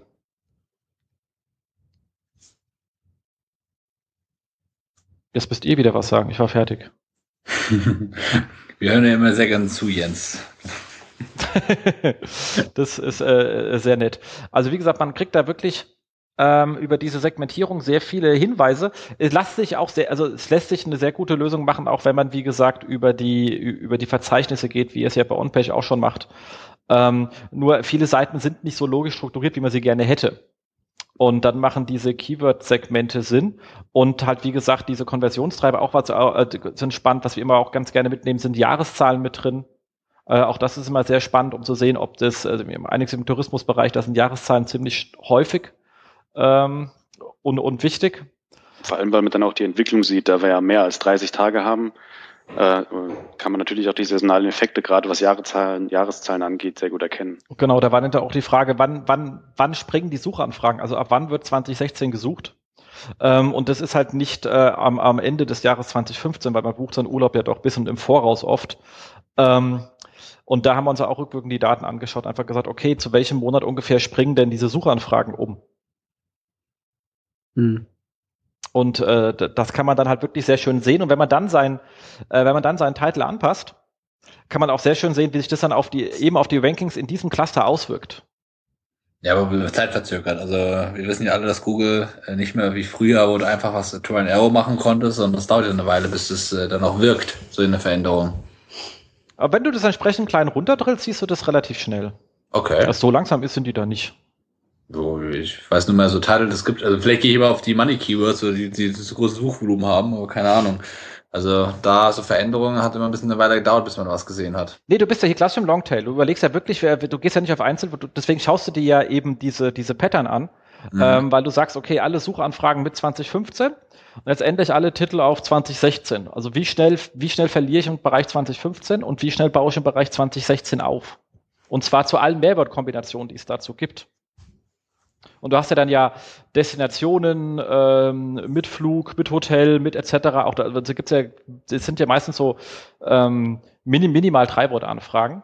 Aber die machen immer ziemlich viel Traffic aus. Also es ist halt oft ein Longtail-Geschäft. Und wenn du dir, da kommst du halt nur mit solchen Patterns weiter, weil du musst halt die dein ganzes Angebot äh, auf einen neuen As in einem Aspekt ändern. Und das siehst du nur so, ob das was bringt oder nicht bringt. Und das ist da halt schon ähm, äh, sehr spannend sozusagen, äh, so äh, Segmente zu schneiden. Was wir jetzt auch noch überlegt haben, ist wie gesagt, dass man eben Verzeichnis ist schön, wenn man das nochmal auf URL-Patterns macht, weil wie gesagt, du kannst halt, was halt genauso schön ist, ist wirklich dieses, wie viel habe ich auf Produktdetailseiten, wie viel habe ich auf Schlagwortseiten, wie viel habe ich auf meinen Markenkatalog, wie viel habe ich auf meinem Produktkatalog, also meinen Standard-Kategorie-Seiten. Ähm, und wenn die halt nicht im Pfad drin stehen haben, was sie, also nicht am Anfang drin stehen haben, was sie sind, sondern irgendwo erst hinten, aber eine eindeutige Kennzeichnung haben, kann man darauf halt auch äh, nochmal ähm, Segmente drauflegen. Ja. Also das ist natürlich sehr praktisch, klar. Wenn, also wenn die URL, wenn man es über die URL identifizieren kann, auf jeden Fall äh, hilfreich. Nur leider ist es oft so, äh, dass halt die URLs halt das nicht enthalten. Also man muss ja schon wirklich Glück haben, dass das dann in der URL, über die URL erkennbar ist, was es ist. Also ich kenne es, es gibt so, so große Portale, wo da steht dann zum Beispiel eine Galerie drin und so. Das gibt's natürlich, dann weiß man genau, was sich dahinter verbirgt. Aber ähm, man hat ja auch immer wieder URLs, da, die, die versucht man ja so allgemein wie möglich zu halten und da weißt du halt nicht, was für ein Typ dahinter sich befindet. Meistens ist es im HTML-Code auf der Seite drauf. Da braucht man dann andere Möglichkeiten, um diese, diese Sachen rauszuziehen, diese Informationen. Genau, deswegen gehen wir im ersten Step auch über die, über äh, die, die Begriffsinhalte weil damit kriegst du es relativ äh, sauber hin. Was dann natürlich spannend ist, ist, wenn du es hinkriegst, also wenn du sagen kannst, das sind meine Produktseiten, und das ist mein, äh, mein äh, Keyword-Segment zu meinen Produkten. Also wenn du natürlich jetzt drei Millionen Produkte hast, dann kannst du schwerlich drei Millionen Begriffe hinten dran legen, als um ein Segment zu bilden. Das fliegt dir um die Ohren. Ähm, äh, aber so ein paar tausend kann man da schon mal reinknallen. Ähm, was man dann sagen kann, also stell mal vor, ich habe jetzt ein Segment, ein, ein Begriffssegment, wo alle Wörter drin sind, die Produkte enthalten. Also Produkt plus kaufen, Produkt alleine, Produkt bestellen, whatever. Oder bestellen Produkt, äh, Produktvergleich, also alles Mögliche. Bumm. Also alles das, was aus der Keyword-Recherche so rauskommt auch. Da du ja das Produkt einfach als Pattern reinlegst und sagst, ich, ich, äh, sind ja alle Mehrwortanfragen automatisch mit drin in deinem Segment. Also ja. die hast du dann ja alle mit drin. Ähm, und auf der anderen Seite sagst du, ich kann auch noch sagen, ich kann den Seitentyp Produkt erkennen und Kategorie erkennen. Und dann kannst du sagen, wie viel Prozent der konkreten Produktanfragen, also Bosch, Schlagbohrer, Z4000, wie viel von, also und, und, und ähnlich, also wie viel von meinen konkreten Produktanfragen schlagen eigentlich auf Produktdetailseiten auf und wie viel schlagen auf einer Kategorie auf? Weil wenn sie auf einer Kategorie aufschlagen, ist es nicht die richtige Landingpage für sie, weil die haben ja schon genau gesagt, was sie wollten. Und ich schicke sie eine Stehufe weiter nach oben. Genau umgedreht, du legst ein Segment an mit allen generischen Begriffen, also Schlagbohrer, Bohrmaschine etc. pp. Und dann sagst du, wie viel von denen landen eigentlich auf einer konkreten Produktseite, weil da sind sie wieder falsch, weil die hätten zur Kategorie gehört. Und dann siehst du schon, ob du deine Suchanfragen zu deinen, also zu deinen Seitentypen korrekt ausgesteuert hast. Ja, also man muss auf jeden Fall diese Gruppen, also wir, wir haben es immer Cluster genannt äh, in der Agenturzeit. Äh, man muss halt diese Cluster einfach bilden, weil äh, gerade bei großen Seiten, du hast so viele Daten, da schaust du nicht auf das einzelne Keyword. Du musst es halt gruppieren. Und Google macht's ja auch. Du hast Synonyme, äh, du hast äh, Sachen, die äh, Keywords, die oder Phrasen, die halt deinen Suchbegriff beschreiben und trotzdem kommen die gleichen Suchergebnisse zum Teil raus. Das muss man halt einfach alles äh, erfassen und auch dann wirklich, dann kann man auch ganz gut die Daten dann auch matchen und sehen, auch wenn etwas sogar Negativlisten, ob es nicht passt, wie du es gerade beschrieben hast, einfach. Äh, die falschen, die, die richtigen Keywords gehen auf die falschen äh, Zielseiten einfach. Ja, und genau, das ist halt auch der Punkt, wo nochmal viel Hirnschmalz sozusagen reinfließen muss, damit man diese Cluster äh, intelligent genug bildet, damit es auch Sinn macht. Ja, also wir haben es bei der, der damals bei Capuzid haben wir es extrem gemacht, gerade äh, wenn wir neue Seiten geplant haben oder ähm, also Seitenstrukturen geplant haben. Da haben wir natürlich auch Keyword-Recherche gemacht. Da haben wir das Ganze geclustert und haben dann auch immer gemerkt, okay, es ist jetzt so, versucht halt so, ein, so, ein, so, ein, so was aufzubauen und stellt dann einfach fest, also man muss da wirklich sich mit der Thematik auseinandersetzen. Also es, ist, äh, es gibt immer wieder so Anbieter, die sagen, wir können das automatisch alles machen, also Keyword Clustering und so weiter. Aber ich bin immer noch der Meinung, dass es dann auch immer sehr viel Hinschmerz dazu sollte, dass man das auch richtig gut hinbekommt. Ähm, weil dann erkennt man auch ein bisschen auch gleich die, die, die, die, ja, die Probleme und kann auch gleich, die, kann die auch gleich abgreifen. Und diese Tools, die es halt automatisch machen, also, naja, ich halte da nicht so viel von. Andererseits gibt es sehr gute mathematische Modelle, die das scheinbar auch wieder sehr gut machen. Also ich weiß jetzt, äh, bin jetzt, äh, also was ich jetzt, ich habe ich hab einem Tool mal getestet, das mal angeboten worden ist als Beta aus Deutschland, glaube ich sogar war das. Das war jetzt nicht so berauschend, aber naja. Da braucht man wahrscheinlich eine entsprechend große Datengrundlage, äh, so wie Google. Die werden ja wahrscheinlich auch viel mit Machine Learning machen, von daher, bei denen klappt das ja anscheinend. Ja, also ich bin in der Hinsicht absolut äh, Anfänger. Ich habe keine Ahnung, äh, wie, was man da braucht. Aber äh, ich denke mal, wenn man sich überlegt, wie es vor fünf oder zehn Jahren war mit, mit Keywords und so weiter und wo wir jetzt stehen, also äh, da passiert schon was. Also wenn ich jetzt sage, es ist äh, nicht möglich oder es ist schwer, ähm, ja, Google macht's ja vor. Also und ich genau. glaube, man braucht vielleicht gar nicht mehr die Datenmenge heutzutage, die Google hat. Google hat ja nochmal ein paar äh, Ebenen mehr Daten, als, als man sich vorstellen kann. Und äh, ich glaube aber, dass man heutzutage auch mit, mit weniger Daten, da hat sie halt viel getan in den letzten Jahren einfach. Und ähm, darum ich denke immer, so ein semi-automatisches System ist immer ganz gut. Also äh, man hat, die Maschine macht so ein bisschen die, die Vorarbeit und der Mensch geht dann nochmal hin und macht Feintuning. Das geht immer vielleicht ganz gut dann auch. Wobei es nicht so schwer ist. Also äh, ganz, ähm, man braucht ein bisschen Zeit dafür, um, das, um, um die Klasse entsprechend aufzusetzen. Ähm, aber man kann das, die Learnings dann immer ins nächste Projekt rüberziehen. Äh, weil, wie gesagt, wir haben so ein paar Standardklassen wie Jahreszeiten, ähm, äh, Entschuldigung, äh, Jahreszahlen, ähm, Konversionstreiber, ähm, Produktlisten lässt man sich am besten gerade geben. Und äh, mhm. Kategorien kann man abschreiben, also das ist alles relativ ähm, trivial und dann kann man einfach mal äh, auf diese Sachen in der, in, in der Konsole selber noch schnell drauffiltern und schauen, was da noch kommt und dann siehst, da hat man genug Ideen. Das Problem bei dem ähm, mal Machine Learning äh, oder beziehungsweise bei diesen automatischen äh, Themen ist, die berücksichtigen halt deinen dein Geschäftszweck äh, nicht. Also das heißt, es macht einfach Sinn, da nochmal äh, selber nachzulegen und hier ist echt mit äh, Kanonen auf ähm, Spatzen geschossen. Also das kriegt man so relativ gut im Griff. Also wenn ich richtig verstanden habe, machst du, äh, nimmt ihr Listen von Produkten und äh, matcht die einfach mit den Google Search Console Daten, mit den genau. Keywords genau. und äh, sagt dann, okay, ähm, also enthält 1 zu 1 Matching und whatever. Genau. Und äh, deckt sozusagen einige Sachen ganz gut ab. Exakt. Ja, das ist cool. Du kannst zum Beispiel auch, wenn du, wenn du irgendwie so ein, so eine Content oder viele haben ja dann ja irgendwie so ein Magazin etc. noch drauf, da kannst du auch noch eins hinterlegen, das klassischerweise alles die Fragewörter beinhalten. So, damit du den ganzen Kram siehst. Oder als Wortbestandteil. Es gibt so schön, wenn Leute dann längere Sachen reinschreiben, da steht dann so zu, zum, Vergleich äh, und ähnliches. Ähm, die kannst du dann schön zusammenfassen und dann einfach sagen, wie stark sind die denn eigentlich ähm, äh, vertreten? Und ähm, kriegst dadurch halt wirklich kannst sagen, okay, das sind alles, das sind alles Content-Anfragen, die eigentlich im Content-Bereich landen sollen.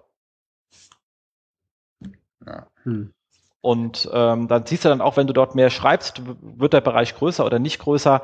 Also das macht eine ganze Menge äh, Sinn. Also wie gesagt, je größer die Seite ist, desto besser ist es, wenn du das machst. Äh, wie gesagt, wir hatten gerade für den größten Schweizer Verzeichnisdienst den ganzen Kram äh, gemacht. Der, das, Verzeichnisdienste. Ah ja, du weißt sowas hier wie äh, Telefonbuch etc. In der Schweiz ähm, gibt's sie noch. Der, ja, die gibt's, die gibt's hier auch noch.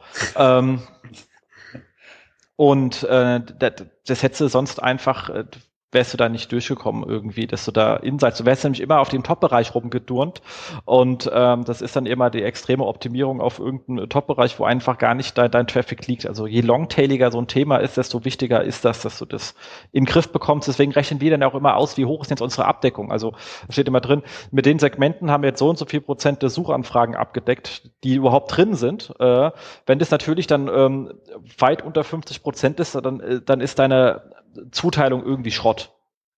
Ja. Übrigens auch noch eine Kleinigkeit, nochmal eine Anmerkung, was auch was sehr geil ist mit diesen Google Search Konsolen Daten ist. Also für jetzt, äh, die jetzt nicht alle so kompliziert machen wie du, Jens, oder wie Tech Value.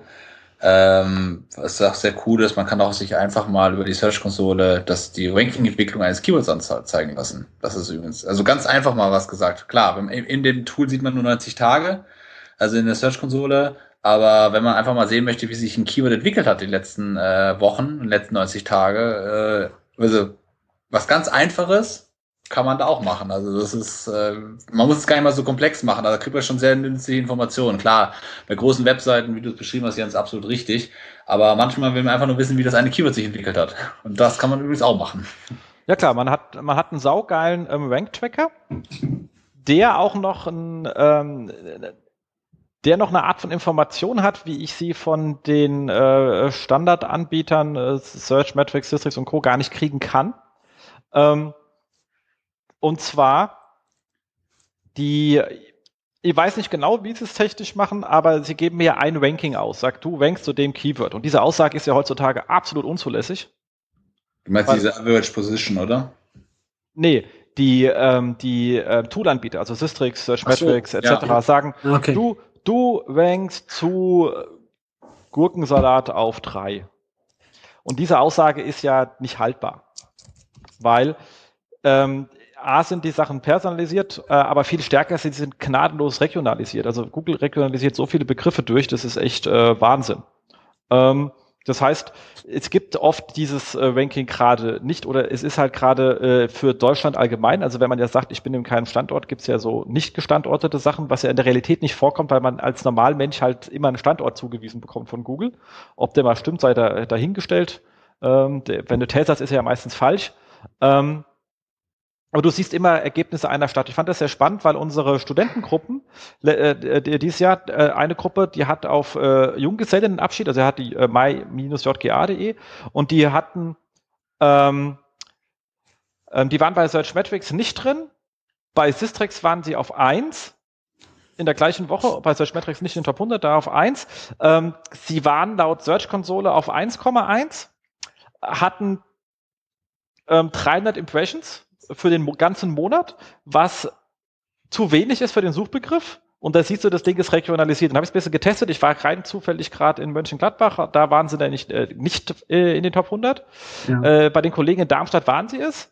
Ähm, hier in Berlin wieder nicht. Also scheinen sie eher so im Rhein-Main-Gebiet irgendwie, äh, also ich habe jetzt leider nicht abgefahren äh, in Deutschland, aber äh, da siehst du halt, du siehst halt, mit welchen Begriffen du wirklich schwenkst und wenn du die Impressions-Daten betrachtest, kannst du schon halb, und du hast halbwegs eine Suchvoluminas im Kopf, ähm, kannst du wenigstens sehen, habe ich es deutschlandweit oder habe ich es nur in einem Ort.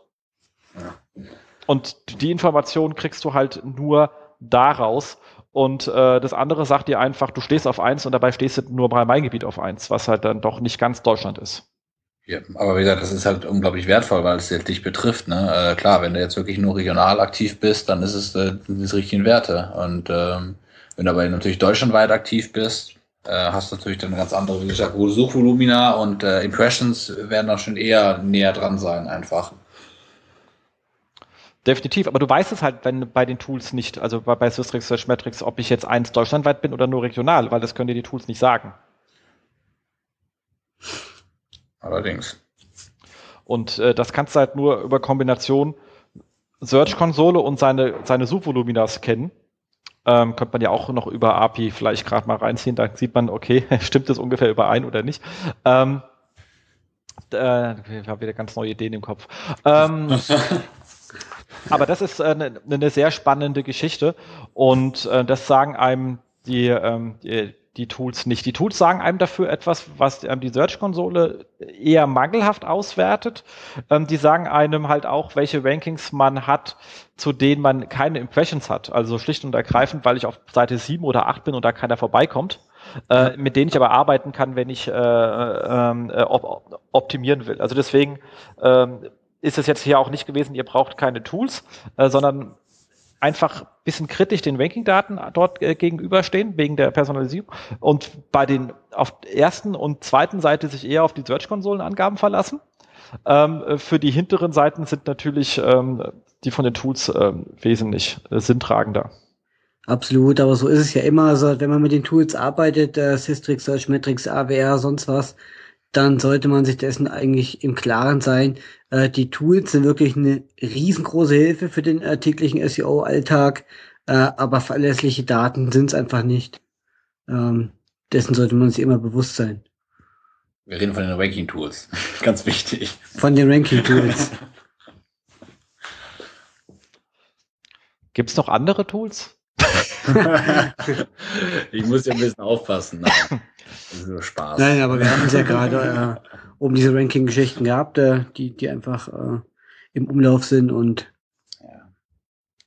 Das Aber- sollte man verwissen. Aber ich glaube, es gibt auch einen Anbieter, der macht Ranking-Abfragen. Da kannst du auf Stadtebene das, glaube ich, Ganze machen. Da gibt es, glaube ich, Manhattan-Tools, glaube ich, ist das. das Das machen einige. Du kannst auch. Ich habe es noch nie getestet. Ich habe nur davon mal, ich habe einen Vortrag mal gehört und äh, fand das ganz interessant und spannend.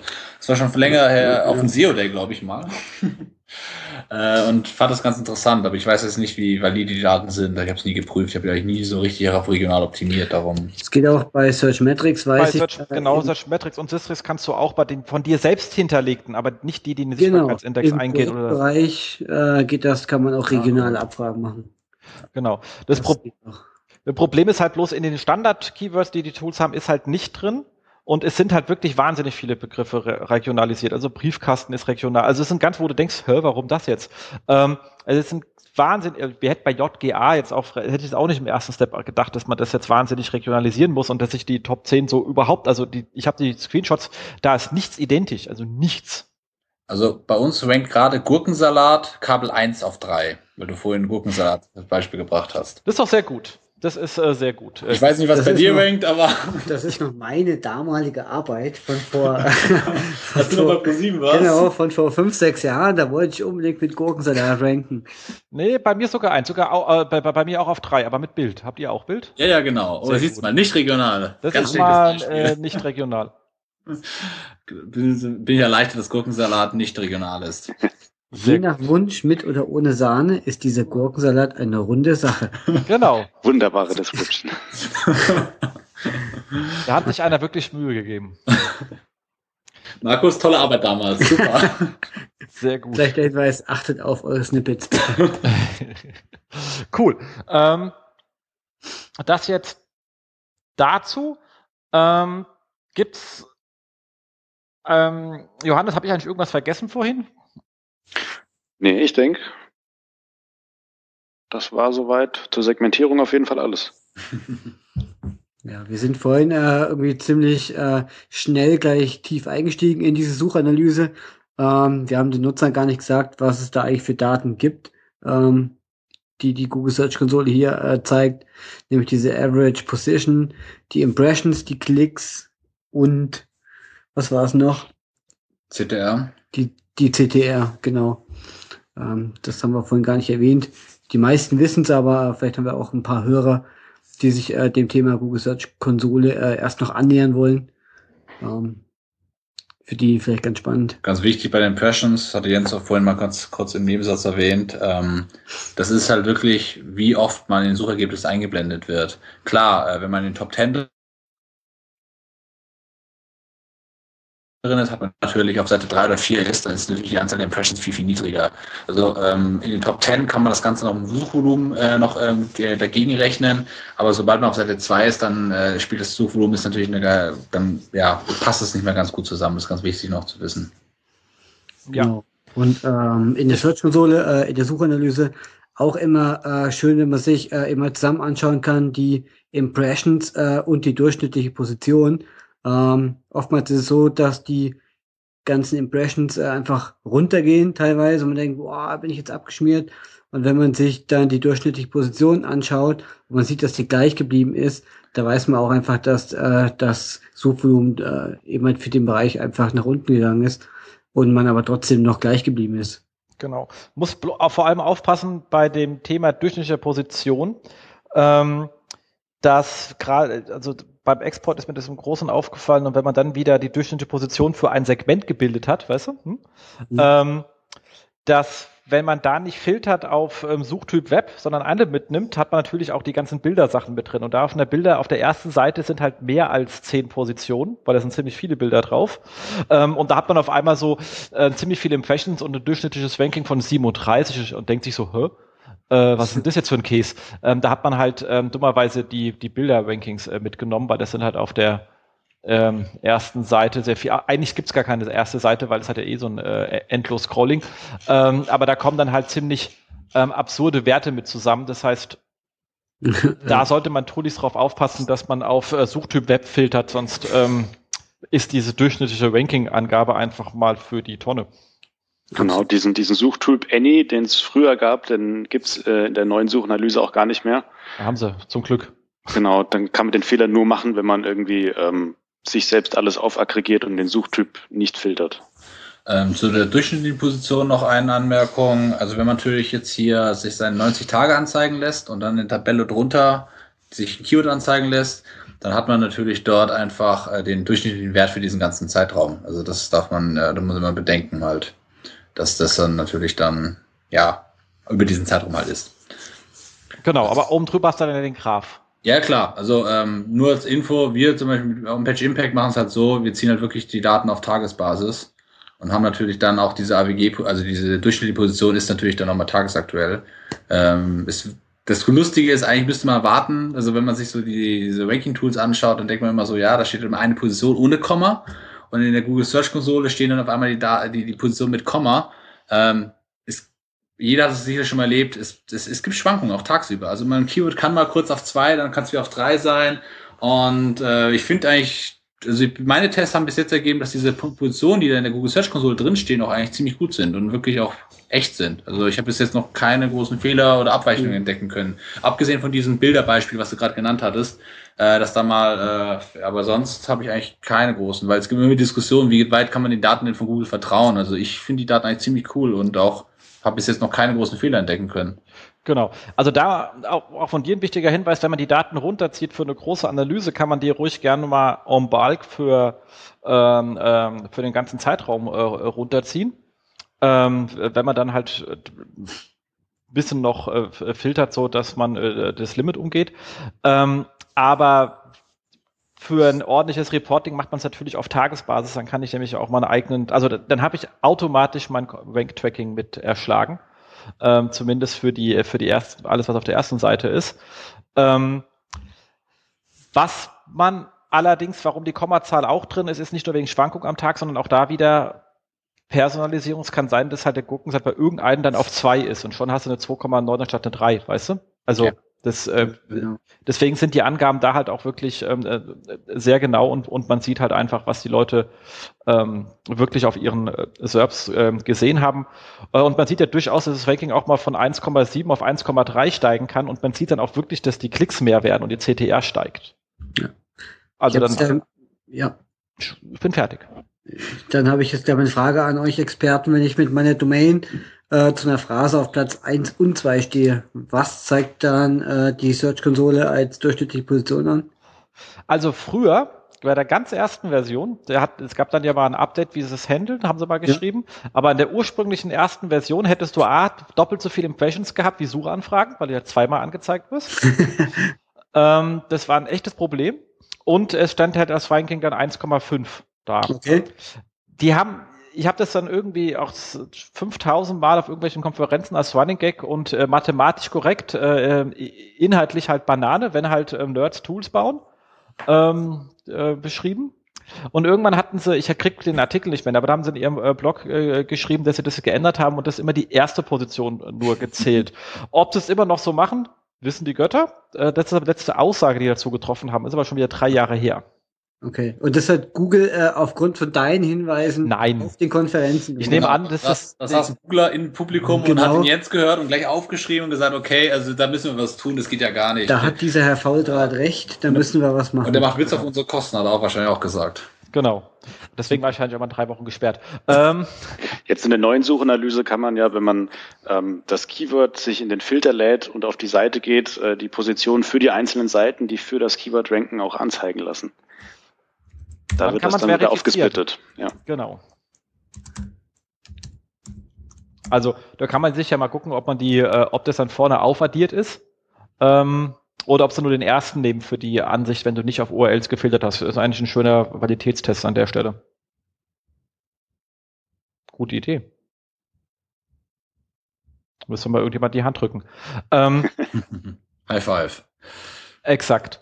Ähm, was natürlich auch spannend ist, ähm, ist dadurch, dass man die Klickraten bekommt pro Position. Also man sieht ja, also ich habe, äh, das ja. ist die CTR, man kann es dann ja wiederum aggregieren, wie glaube ich Position 1, wie glaube ich Position 2 und 3 und dann kann man für den Cluster so zu, also für, für, für die Position seine Klickraten seine CTRs berechnen. Und wenn ich das wiederum für ein Segment mache, zum Beispiel alles, wo meine Marke drin vorkommt, das sollten ja per se höher sein, im Vergleich zu alles in den Handelsmarken, also ich was, äh, Nivea etc. pp, weil ich halt irgendwie so einen Shop dafür habe, ähm, oder alles, wo der konkrete Produkt ist, oder alles, wo eben Konversionstreiber mit drin sind. Und man hat dann für diese wirklichen Segmente, die in sich von, für eine eigene Suchmotivation stehen, die ähm, CTR-Werte pro Position kann man relativ schön Forecast machen. Wenn ich sage, wenn ich jetzt alle Produktseiten um eine Position erhöhen würde oder alle Rankings zu den Suchanfragen, die eben Kauf enthalten, dann weiß ich, ich kriege auf diesen Ty Suchtyp bei einer Position von 8 auf 7, 3% Stärk CTR-Steigerung, bei den anderen nur 2% CTR-Steigerung. Also wenn man da mal äh, in etwas genaueren Forecast reingehen will, sind die Daten auch sehr schön.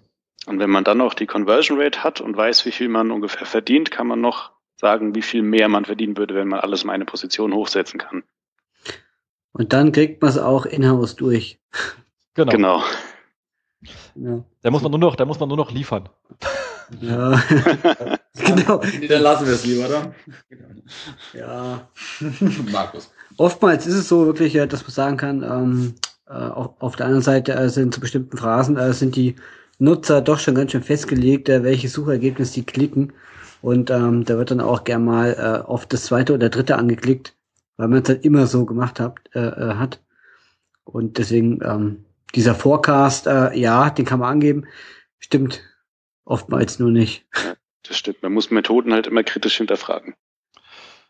Immer. Absolut. Ähm, kurze Frage. Sind wir eigentlich jetzt mit der ähm, Suchanalyse soweit durch? Wir haben noch ein paar andere Themen. Ich gebe Gas. Also Suchanalyse könnte man noch stundenlang drüber reden, aber ich glaube, wir haben eigentlich soweit eigentlich alle Stolperfallen und so weiter abgedeckt. Ähm, ja, da, Zeitraum, Filtermöglichkeiten, ab- durchschnittliche Position, Impressions, also ich glaube, das ist eigentlich soweit alles. Ein paar gute Use Cases hatten wir, glaube ich, genannt. Ähm, paar Insights auch von euch Experten. Das war äh, ja, Ich Genau. könnte ein bisschen Werbung für, für Impact machen, aber nee, lassen wir. Nee, ist gut. Also ich mag es, ich habe es mir angeschaut, ich finde es schön. Also äh, macht, macht Spaß. Also Markus, hat- ich habe es auch gerade Markus auch nochmal gezeigt, jetzt wo wir äh, beim, beim Reden ein bisschen, auch so ein paar diese Zusammenfassungen, also ich weiß nicht, was Markus davon hält. Ich habe kein Messer oder Waffe in der Hand. Äh, ja, dann äh, kann ich ja den Fünfer jetzt hier dann von vorhin zurücknehmen. nee. Nee, Quatsch. äh, Ich finde es äh, auch sehr, sehr spannend, sehr, sehr, äh, also de- ja, aussagekräftig vor allem. Ähm, ich äh, werde es demnächst mal für ein großes Projekt ausprobieren und äh, ich glaube, da, da wird dann, äh, glaube ich, auch. Welches großes Projekt wirst du meinen? Ich habe keine Ahnung. Schauen wir mal. Aber ich glaube, das, das ist gut. Das ist auf jeden Fall hilfreich und äh, extrem nützlich. Also gerne auch da, ähm, Jens, auch alle Zuhörer, wenn ihr Feedback habt, wenn ihr äh, Wünsche habt, gerne an mich. Ähm, freue mich da immer gerne auf neue Ideen. Ich muss auch sagen, dass das auch bis jetzt viel, viele neue Ideen bekommen. Mal gucken, was wir daraus machen. Aber es ist auf jeden Fall ein tolles Thema, was mir auch persönlich sehr viel Spaß macht. Genau. Dann kommen wir noch zu ein paar anderen Sachen, die wir vorhin kurz angerissen haben, was ja noch geht über, über Search-Konsole. Gerade, äh, man kann darüber Sitemaps einreichen. Genau. Klingt jetzt weniger spannend, aber man kann natürlich Sitemaps sinnvoll gestalten. Was sind da so eure Tipps? Also mein Tipp ist immer bei einer XML-Sitemap, dass man so eine verschachtelte verwenden sollte. Also man hat eine Index-Sitemap. Das heißt, eine Sitemap, wo alle anderen Sitemaps drin sind. Erstens muss man nur eine Datei einreichen und Google zieht sich dann alle anderen, die da drin sind, was schon mal sehr hilfreich ist, bevor man da irgendwie, weil man kann ja theoretisch äh, sehr viele Sitemaps ein, erstellen und die bei Google einreichen. Das Schöne ist einfach, dass Google in der Search-Konsole anzeigt, wie viel URLs man eingereicht hat und wie viel davon indexiert sind. Und äh, je nachdem, wie man das Ding dann aufbaut, diese Sitemap-Struktur, kann man da eigentlich dann, also angenommen, man hat halt verschiedene Channels oder Verzeichnisse oder Bereiche auf einer Webseite und erstellt dann je nach Seitentyp dann auch nochmal innerhalb dieser Bereiche eigene Sitemaps, dann hat man eigentlich einen ganz guten Überblick, wo hapert zum Beispiel, wo sind Probleme einfach, weil nur weil auch eine Seite intern verlinkt ist, muss sie nicht unbedingt im Index landen. Also da gibt es auch immer wieder Probleme, äh, das zu sehen. Und das ist natürlich ein ganz guter Hinweis, wenn man dann zum Beispiel so eine Sitemap hat, die einfach sagt, hey, von, von 1000 URLs sind halt nur 600 indexiert, dann hat man einfach das Problem schon sehr gut eingegrenzt und kann sagen, okay, ich muss jetzt also diese 1000 URLs mal prüfen, welche nicht im Index sind. Und wenn man dann einfach mal 100 davon hat, dann kann man ganz gut rausfinden, wo liegt das Problem und äh, auf Ursachenforschung gehen. Also da auch immer den Tipp auf jeden Fall bei der Sitemap, äh, genauso wie bei der Webseitenstruktur sich Gedanken drüber machen, wie muss dieses, äh, dieses Konstrukt aufgebaut sein. Und das muss jetzt nicht eine 1 zu 1 Kopie der Webseitenstruktur sein, sondern wie ich schon gesagt habe, auch Seitentypen ist sehr wichtig. Also viele kennen das vielleicht, von, man hat eine XML-Seite für News, aber genauso kann man zum Beispiel sagen, ich habe jetzt zum Beispiel Galerien, ich habe zum Beispiel äh, Produktseiten, ich habe Infoartikel und so weiter. Und für all diese Seitentypen erstelle ich eigene Sitemaps innerhalb dieser, dieser Bereiche. Definitiv und immer noch empfehlen eine für aktuelle Änderungen, damit man sieht, ob Änderungen relativ schnell aufgefressen werden oder nicht. Wie, äh, also ich glaube, das musst du jetzt noch mal ein bisschen erklären. Wie meinst du das äh, eine für aktuelle Änderungen? Also du, du, du machst es so äh, nach, ähm, nach Seiten Typen, also finde ich auch mal ganz gut. Wenn man eine sehr große Seite hat, dann sage ich auch nochmal ähm, Seitentyp, also Beispiel Produktdetailseite, Kosmetik oder sowas, weißt du? Okay. Ja. Ähm, dass man das noch weiter runter ist, kommt auf die Größe der Seite an. Ähm, und dann habe ich eine, wo nochmal alles reinschreibe, was jetzt irgendwie, ähm, äh, wo es gestern Updates gab. Machst du das dann doppelt? Also hast du dann eine Sitemap, wo dann die gleiche URL doppelt drin ist? Also äh, in einem und anderen Sitemap oder machst du das alles, sind die URLs immer unique pro Sitemap?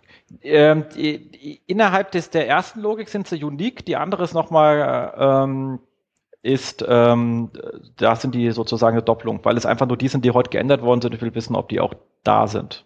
Mhm. Und die lässt du dann dort nur 24 drin? Genau.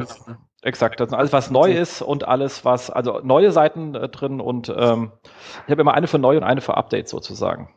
Da gibt es übrigens auch nochmal, da fällt mir gerade ein, da gibt es noch diesen Tipp, also diesen äh, Empfehlung von Google, ist schon ein bisschen länger her, ich weiß gar nicht, ob es wirklich von Google ist, aber ähm, weil auf jeden Fall, wenn man die URL-Struktur einer Webseite ändert, also die URLs, dann ähm, ist es sehr empfehlenswert, eine Sitemap mit den alten URLs online zu lassen, die natürlich dann weiterleitet per 301 auf die neuen URLs. Aber gleichzeitig sollte man eine neue äh, Sitemap mit den neuen URLs hochladen. Und dann irgendwann später dann die alte Sitemap erst entfernen. Nicht dieses, äh, ich mache jetzt eine neue URL-Struktur, neue Sitemap hochladen. Das ist, habe ich mal, äh, ich glaube, das war von Google auch so eine Empfehlung da, dass man bei der URL-Umstellung darauf achten sollte, weil da soll es in der Vergangenheit immer wieder Probleme gegeben haben, dass dann Google die äh, Weiterleitungen irgendwie nicht so richtig akzeptiert hat und die Rankings dann verloren gegangen sind. Oha. Also so viel zum Thema Änderung. Also äh, von es schadet ja nicht. Also mal ganz ehrlich, ähm, ob das jetzt wirklich so ein äh, Best Practice, das kann ich leider nicht bestätigen. Ich habe es noch nicht selber ausprobiert, aber ähm, ich weiß, dass es beim großen Portal äh, passiert war, wo sie es gemacht hatten und das hat eigentlich ganz gut geholfen. Ob das jetzt wirklich der, die Ursache war, kann ich nicht sagen, aber äh, meine Empfehlung ist ja sicher ist sicher, gerade wenn man halt die Rankings nicht verlieren sollte und ähm, das ist, was mir immer bei der Sitemap auch gut einfällt. Setzt genau. man da aber dann auch nicht zum Teil falsche Signale, indem man äh, Google äh, da praktisch URLs mitgibt, die äh, ja dann entsprechend weitergeleitet werden. Ja gut, aber ähm, wenn du einfach eine Weit das sind ja Weiterleitungen. Also ja. viel schlimmer wäre es, wenn zum Beispiel wenn du 404er haltest ja. oder 500er halt. Also es gab mal von Bing vor vielen Jahren die Aussage, eine Sitemap, die irgendwie mehr als drei Prozent Fehler enthält, vertrauen wir nicht. Google hat dann äh, ähnlich irgendwie mal was verlauten lassen, aber nie eine Zahl genannt. Und ich glaube, in letzter Zeit haben sie irgendwie gesagt, hat John Moo mal wieder gesagt, nee, nee, das ist, äh, wir vertrauen Sitemaps, egal wie viele sie enthalten. Also ich glaube, vielleicht interpretiert man das über. Ich glaube, sage immer, man soll seine Hausaufgaben machen, man soll immer darauf achten, dass halt die, die, eine Sitemap alles passt und genauso wie die auch interne Verlinkung einfach. Also man sollte einfach seine Hausaufgaben machen. 404 am Internet zu suchen, intern auf den 301er verlinken, wenn es nicht anders geht, kann passieren. Aber wenn ja. die ganze Seite per 301er irgendwie weiterleitet, weil halt die ganzen äh, Links intern alle hardcoded im Quellcode drin sind und nicht geändert worden sind, weil die URL-Struktur geändert worden sind, äh, das ist auch nicht schön. Also man sollte schon ein bisschen aufräumen einfach. Das stimmt. So, aber es gibt ja noch weitere. Ich glaube, damit sind wir jetzt auch durch. Ich versuch, muss, muss ein bisschen Gas geben, weil ich äh, demnächst los muss. Ähm, es gibt noch weitere Sachen, die man sehr schön bekommt. Das sind die Links. Und das ist so etwas, was nun in der, Web, in der Webmaster-Konsole äh, äh, hier, äh, Search-Konsole, ähm, relativ, relativ bananig dargestellt sind, sind einfach nämlich äh, ziemlich planlose Listen, an denen man nicht arg viel sieht. Aber auch die lassen sich exportieren und sehr, sehr schön aufbereiten. Und man kann daraus äh, auch äh, sehr, sehr schöne Analysen fahren, zum Beispiel, äh, indem man sagt, okay, meine ähm, ähm, top verlinkten Seiten und die dann über, über Zeit. Das heißt, wenn du dann siehst, dass ähm, irgendwas hochkommt, äh, was du, wo du dich wunderst, warum denn das? Kann das zum Beispiel ein Thema sein, dass irgendjemand versucht, dich negativ zu ärgern? Also wenn irgendein rotzalter Scheiß auf einmal massiv verlinkt wird und es gibt gar keinen Grund, der irgendwie nachvollziehbar ist. Genauso geben die, die das Datum mit, wann sie den Link entdeckt haben. Das heißt, man kann sich auch sein Linkwachstum über Zeit aufziehen. Und auch da, wenn da irgendwelche Sachen aufplöppern und man macht gerade keine PR oder sonst irgendetwas und kann sich das nicht erklären, kann man sich genau diese Links wieder anschauen und sagen, sind die sinntragend äh, oder versucht mich hier gerade irgendeiner zu ärgern? Da kann man direkt schon mal losdisavowen, wenn man da in Panik gerät. Ähm, man kann generell sagen, was sind denn so, über welche Domains bekomme ich meine ganzen Links? Also man kann die wirklich sehr, sehr schön auswerten. Man kann die noch, die, die Linktexte, die man ja mitbekommt, aufteilen nach ähm, Midbrand, äh, Anchor etc., also auch da mit, mit Wortlisten arbeiten und durchklassifizieren, wie man es dann auch von den ganzen Link-Auswertungstools bekommt, äh, kennt, äh, kann man aber auch relativ schnell selber machen mit ein bisschen ähm, Excel-Gedöns und hat dann da relativ schnell sehr schöne Auswertung und muss kein äh, teures ähm, Link-Tool, was dann sowieso will ich meine Daten hochlegal zu Ihnen oder ähm, äh, verwenden. Und das ist dann schon wirklich ähm, auch sehr nice. Ja. Da der Hinweis, auch äh, nochmal äh, auf Penguin zurückzukommen. Äh, Damals gab es die Aussage ähm, von, also Leute haben gefragt in Google Webmaster Foren, äh, ich bin hier Penguin betroffen, ähm, wo kriege ich denn meine ganzen Backlinks her, wie kann ich die denn ganzen reviewen? Und da kam auch von Joe Moo die Antwort, also ja, äh, Search Konsole oder damals Google Webmaster Tools liefern zwar viele Backlinks, aber äh, es sind nicht alle. Also äh, wenn man wirklich in, äh, in so ein Penguin-Update drinsteckt, dann reicht meistens, gerade bei großen Seiten, die Search Konsole leider nicht scheinbar. Äh, es ist auf jeden Fall ein guter Anfang, auf jeden Fall, da mal reinzuschauen. Aber es sind noch viel mehr Backlinks meistens vorhanden, als da eigentlich sichtbar sind. Du kriegst, ein saub, du kriegst ein sauberes Monitoring drauf, bevor dir überhaupt irgendetwas passiert. Und ähm, das lässt sich relativ trivial an der Stelle einrichten. Ähm, dass du, wenn du ähm, wirklich ein massives Problem hast und nicht weißt, was du selber angestellt hast, was ja an sich schon dämlich genug ist, ähm, dann natürlich bin ich da komplett bei dir, aber du musst dann auch schon wirklich groß sein. Ansonsten kommst du mit den Daten exorbitant weit. Auch hier ist es tatsächlich so, dass die Daten genauer werden, wenn man sich die Mühe macht und es in regelmäßigen Abständen abspeichert. Also der Dump ist dann quasi größer, wenn man mehrere hat und sie zusammenfasst. Ähm, wie, wie speicherst du dir am besten ab? Immer exportieren, also runterladen per, oder per API? Was geht am besten? Äh, das sind immer die aktuellen Links, also den Export, den es in der Search Console gibt. Okay, also ich, ich habe das mal im Live-Makro mal eine Zeit lang gemacht, ähm, hatte dann noch so ein, so ein PHP-Skript, das automatischen Download generiert mhm. in der alten. Ähm, also äh, im Grunde generiert er halt den Download einfach mal. Genau, genau. Oder automatisch per, semi-automatisch per Tool. Ja, ist jetzt äh, spannend, ob das dann demnächst noch funktioniert. Genau. Du warst jetzt gerade abgehakt, Johannes. Tut mir leid. Äh, ich sage nur, es ist spannend, ob das demnächst noch funktioniert mit dem äh, Download per PHP-Skript PHP auf dem Button sozusagen. Das haben sie ja bei der Suchanalyse ähm, haben sie ja deaktiviert. Das heißt, die, also die Suchanfrage gab, war ja noch lange Zeit aktiv, obwohl sie eigentlich schon vorher ab, abgeschaltet haben wollten. Mhm. Der Link war immer noch sichtbar. Dann war der Link nicht mehr sichtbar. Man konnte noch per direkte URLs äh, noch drauf zugreifen. Ja. Und ähm, es gibt ja zahlreiche äh, Python und äh, wie heißt es, äh, PHP-Skripte, die das halt auch äh, genutzt haben. Und ja, jetzt muss halt alles über die API halt gehen. Ne? Und, ja. äh, noch funktionieren sie aber sogar. Hm? Was? No, noch, noch funktionieren diese Skripte. Ja, also ich glaube einfach, dass, äh, aber ich denke einfach durch die Search-Konsole, dass da auf jeden Fall noch viel kommt. Also ich glaube, da gibt Google wirklich nochmal Gas, weil auch den, die Namensänderung, das macht man halt nicht ohne Grund einfach. Also einfach so ein, also die wollen sicherlich da irgendwas Größeres haben die davor. Und äh, wenn man sich überlegt, wie damals die Webmaster-Tools begonnen haben, ich glaube, ich habe es auch nie benutzt früher und äh, jetzt sind wir alle total heiß drauf und nutzen ja. diese Daten wie verrückt. Also Google hat uns irgendwie doch im Griff. Genau, aber wie gesagt, durch, das, durch das ständige Runterladen kriegt man da auch wieder mehr Daten. Also wie immer. Ähm, und was man bei sich hat, kann man halt auch viel smarter verarbeiten. Also es macht definitiv äh, sehr viel Sinn. Also ihr seht ein unwahrscheinlich mächtiges Tool. Und macht Spaß, wenn man die Daten damit arbeiten kann einfach. Ob man sie jetzt in ein Tool exportiert oder ob man sie runterlädt und Excel verwendet. Also, oder mit Power Pivot. Genau, da muss halt jeder selber entscheiden, was er wirklich braucht.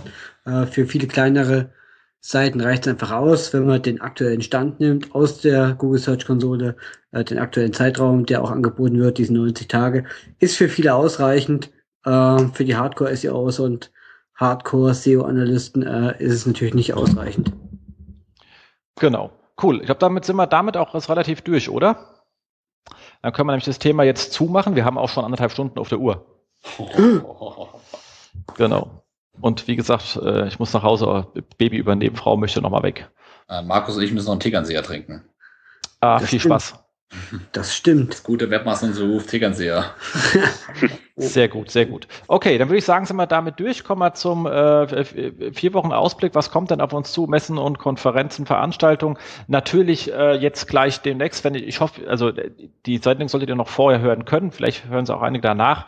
Am 23.10., also nächste Woche, ist ähm, der äh, SEO Day in Köln. Ähm, Freue ich mich schon sehr drauf. Macht jedes Jahr wieder äh, viel Spaß, äh, außer man rennt aus Versehen zur Python-Konferenz mit äh, Sepita, der dann seine Python auspacken will. Ähm, Okay, äh, ich denke, wir äh, machen weiter im vier Wochen Ausblick. genau. Ähm, an, an der Stelle, wer, wer da ist, äh, einfach winken und, äh, und so weiter. Und dann kommt ja bei äh, sozusagen knapp hinter München auch wieder eine Konferenz. Ganz genau, bei uns äh, in der, äh, also in der Vorort. Nachbarschaft sozusagen, Im Vorort äh, im Vorort von München. Nein, im schönen Salzburg ist äh, wieder die SEOCom am 20. und 21. November. Schöne Grüße an den Olli. Hauser. Oliver Hauser, an der Stelle schönen Gruß. Äh, er hat auch schon gesagt, er freut sich äh, auf die heutige Show. Ähm, Auf. Genau. Und äh, gerade an die Müncher ist es natürlich, äh, ja, also ein absolutes Heimspiel und es lohnt sich definitiv. Jens, bist du eigentlich dort auf der SEOCom? Ich bin wieder da, war äh, zwei Jahre wegen äh, Babypause nicht da. Dieses Jahr schaffe ich es äh, wieder hin. Sehr cool. Dann sehen wir Und- uns dort. Genau, also das wird auf jeden Fall ein Fest. Wir sind auch mit vier Leuten da. Ähm, weil es sich einfach lohnt. Also Alex kommt mit äh, und noch äh, zwei andere äh, Kollegen sind mit dabei. Peter, von dem, von dem die Präsentation ist, die, äh, die, die wir hier gerade als Grundlage verwendet haben. Ach, sehr geil. Ähm, äh, Rob kommt auch noch mit. Also das weil macht Spaß und ähm, haben ja auch äh, zwei Tage, also mit OMX und ähm, SEOcom. Ja. OMX war richtig, oder? OMX, Gut, genau. bin ich beruhigt. Ähm, und wird ist einfach äh, einfach ein Träumchen. Also allein schon die Stadt in der Jahreszeit ist einfach äh, wahnsinnig toll, weil sie alles schon voll auf Weihnachtsmarkt ist. Ähm, Absolut. das macht allein schon wirklich äh, viel Spaß. Die Konferenz ist äh, super ja, organisiert. Super organisiert und tolle Inhalte und äh, ja, macht freue ich mich riesig. Tolle Inhalte, super Fachbeirat. Der ist sowieso der Beste. Mhm. Was machst du denn da drin? Jetzt, ich werde übrigens, Oh. jetzt, ich werde übrigens deinen Vortrag leider nicht äh, zuhören können. Ich rede nämlich parallel zu dir. Das habe ich schon gesehen. Ich wollte ja auch zu dir kommen, aber es geht leider Ja, nicht. wir müssen irgendwas einfallen lassen. Können wir, vielleicht macht der Markus, hält unsere Vorträge und dann können wir, äh, Ich kann ja nicht beide parallel halten. Jetzt muss er nur einen parallel äh, sagen. Nein. Genau. Außerdem geben wir dir immer die schweren Aufgaben, Markus. Jetzt nicht meckern, machen. genau. Genau. So, dann haben wir noch ein paar, ähm, äh, also einen, ein- einen Jobhinweis und zwar die Kollegen von ähm, Entris. Das äh, ist eine Firma, die macht ähm, Weiterbildung rund um den ganzen kaufmännischen Steuerbereich ähm, in Köln. Also für alle Leute, die sowieso beim SEO Day sind, sind schon in Köln, da wisst ihr, wie die Stadt aussieht. Das ist diese Stadt, wo sie diese Klokacheln außen ans Haus kleben, warum auch immer. Ähm, aber ansonsten auch sehr schön und fußläufig fast für so eine Großstadt richtig äh, kuschelig. Ähm, mit dem Bier kam es nicht so. Aber okay, Schwächen muss es überall geben. Aber die Kollegen von Entrist suchen einen, einen SEO-Manager, äh, einen, einen Senior-SEO-Manager. Ähm, ich kenne die Kollegen, sehr nettes Team. ich verlinke die entsprechenden äh, Stelle rein. Also wer im Raum äh, Köln etwas sucht, ich kann es wirklich dringend empfehlen an der Stelle. Und damit, Genau. Ein, einen Job haben wir sogar noch, Jens. das war der Job von Entrist gerade. Nee, Jetzt haben wir noch einen. Ach, da mal noch einen. Spontan. Ein Wir uns Spontanjob. einzogen immer noch einen Werkstudenten bei uns im äh, SEO-Team. Genau. Also selbst aus Salzburg lohnt sich die Anfahrt. Ich, es, kann, es lohnt sich, also ich kann es auf jeden Fall bestätigen. Stimmt. Also tolles Team, tolle Firma, macht echt Spaß dort zu arbeiten und äh, wirklich tolle Kollegen einfach. Ich gebe dir den Fünfer nachher. Mein, ich brauche keinen weil ich sage das wirklich das ehrlich und das äh, Hand aufs Herz, also wirklich. Also so. alle da draußen, die Interesse haben, meldet euch bei Markus, ganz wichtig. Genau, macht es. So, und wir haben, wir haben eine Kleinigkeit zu verlosen und zwar hat die natürlich Stefan mitgebracht. Ja, also ähm, genau, also was wir, wir verlosen auf jeden Fall was. Ähm, wir haben jetzt ganz über die Google Search Konsole geredet. Ich denke einfach, äh, dass ein Zugang zu Impact, wir haben wie vorhin schon gesagt, wir haben 300 Beta-Tests aktuell, also die auch, die das Tool schon intensiv testen. Wir verlosen einen äh, Zugang zu Impact. Ähm, und ich werde noch mit Irina nochmal sprechen. Vielleicht gibt es da noch ein cooles Spec-Paket noch dazu, also so ein On-Page-Spec-Paket mit äh, allen lustigen, interessanten Sachen, was wir so haben. Und äh, dazu würde ich dann einfach sagen, ähm, macht, reicht ein Tweet, äh, welche ist eure Lieblingsfunktion von OnPage und äh, genau, Hashtag und Spielregeln nochmal in den Show Notes würde ich dann reinhauen, genau. äh, wie wir das Ganze, ich muss es ja irgendwie tracken und dann den richtigen Gewinner finden. Also wichtig, welche ist eure Lieblingsfunktion und äh, ja, einfach, dann gibt's einen Impact-Zugang. Genau, und ähm, ein Sendeschluss oder Mitmachschluss ist dann sozusagen der 25.10. Jupp. Cool. Damit wir, das muss man ja benennen, sonst ist es kein rechtsgültiges Gewinnspiel. Das ist kein Gewinnspiel. Ja, es ist sowas in der Art. Ähm, okay, damit sind wir fertig. Damit äh, danke ich euch recht herzlich für eure Teilnahme. Hat mir viel, viel Spaß gemacht. Ähm, und Markus hat es auch viel Spaß gemacht. Das stimmt. Siehst du? Wie ich Absolut. das wieder wusste. Ähm, vergesst nicht, uns äh, in, in, iTunes zu bewerten. Ähm, Kommentare bitte gerne rein. Äh, wir freuen uns immer drauf. Äh, auch Use Cases, was haben wir vergessen? Was sind eure geilsten? Ähm, ist gerade wieder weg. Ja, Jetzt, aber ja. zum Glück bin ich ja äh, selber die Aufnahme. Das heißt, ich kann mich selber nicht wegmachen. Ihr hört nur nicht, was ich sage. Das stimmt. Das ist äh, gut. Das klingt nachher ziemlich dämlich. so, und ähm, also was waren eure coolsten ähm, Auswertungen, die ihr jemals gefahren habt mit der Search-Konsole? Das wäre schon, ähm, würde uns in den Kommentaren auch freuen. Ähm, Themenvorschläge etc. pp. wie immer. Genau, wenn ihr mal als Gast zu uns möchtet, äh, sagt uns gern Bescheid. Ähm, der Jens und ich beißen nicht oder selten. Und äh, wir freuen uns auf euch. Genau. Dann vielen Dank, Stefan, dass du da warst. Vielen Dank für die dritte Einladung inzwischen. Ich bin immer wieder gerne Gast bei euch. Das macht immer wieder Spaß. Und äh, ja, fast zwei Stunden, Jens. Fast zwei Stunden. Wow. Ja, Und vielen Dank natürlich auch, Johannes. Sehr gerne. Hat mir auf jeden Fall Spaß gemacht. Super. Sind wir dich eigentlich auch in, in Salzburg dann? Äh, leider nicht, nein. Wir müssen uns mal persönlich kennenlernen. Du, wir haben ja ein schönes Büro in Berlin. Kommt doch einfach mal nach München. Hier, hier haben wir gutes Bier und ein tolles Büro. Ist auch sehr schön. Und hier scheint immer die Sonne. Fast. Ich habe auch schon im Regen gestanden. Da war es im falschen München, eindeutig. genau. Und wenn man das Problem ist, wenn ich mit dir immer weggehe, das, nein, mit, nein, dir, nein, mit dir nein, klappt das ja. Dazu. Du sagst es nix. Aber deine Kollegen schlafen da mit dem Club ein. Ich weiß nicht, von was du redest. Und der Kollege war nicht Markus, möchte ich gerade dazu sagen, dass hier einer was. Stimmt. Äh, genau. okay, äh, wir sollten jetzt die Aufnahme unterbrechen. Genau. Dann sind wir raus. Wir wünschen euch äh, schöne vier Wochen und äh, hoffen, dass ihr. Wochen, genau. genau. Tschüss. Ciao. Tschüss. Tschüss. Das SEO-Haus. Mit Jens Faudrat und Markus Walter. Das SEO-Haus.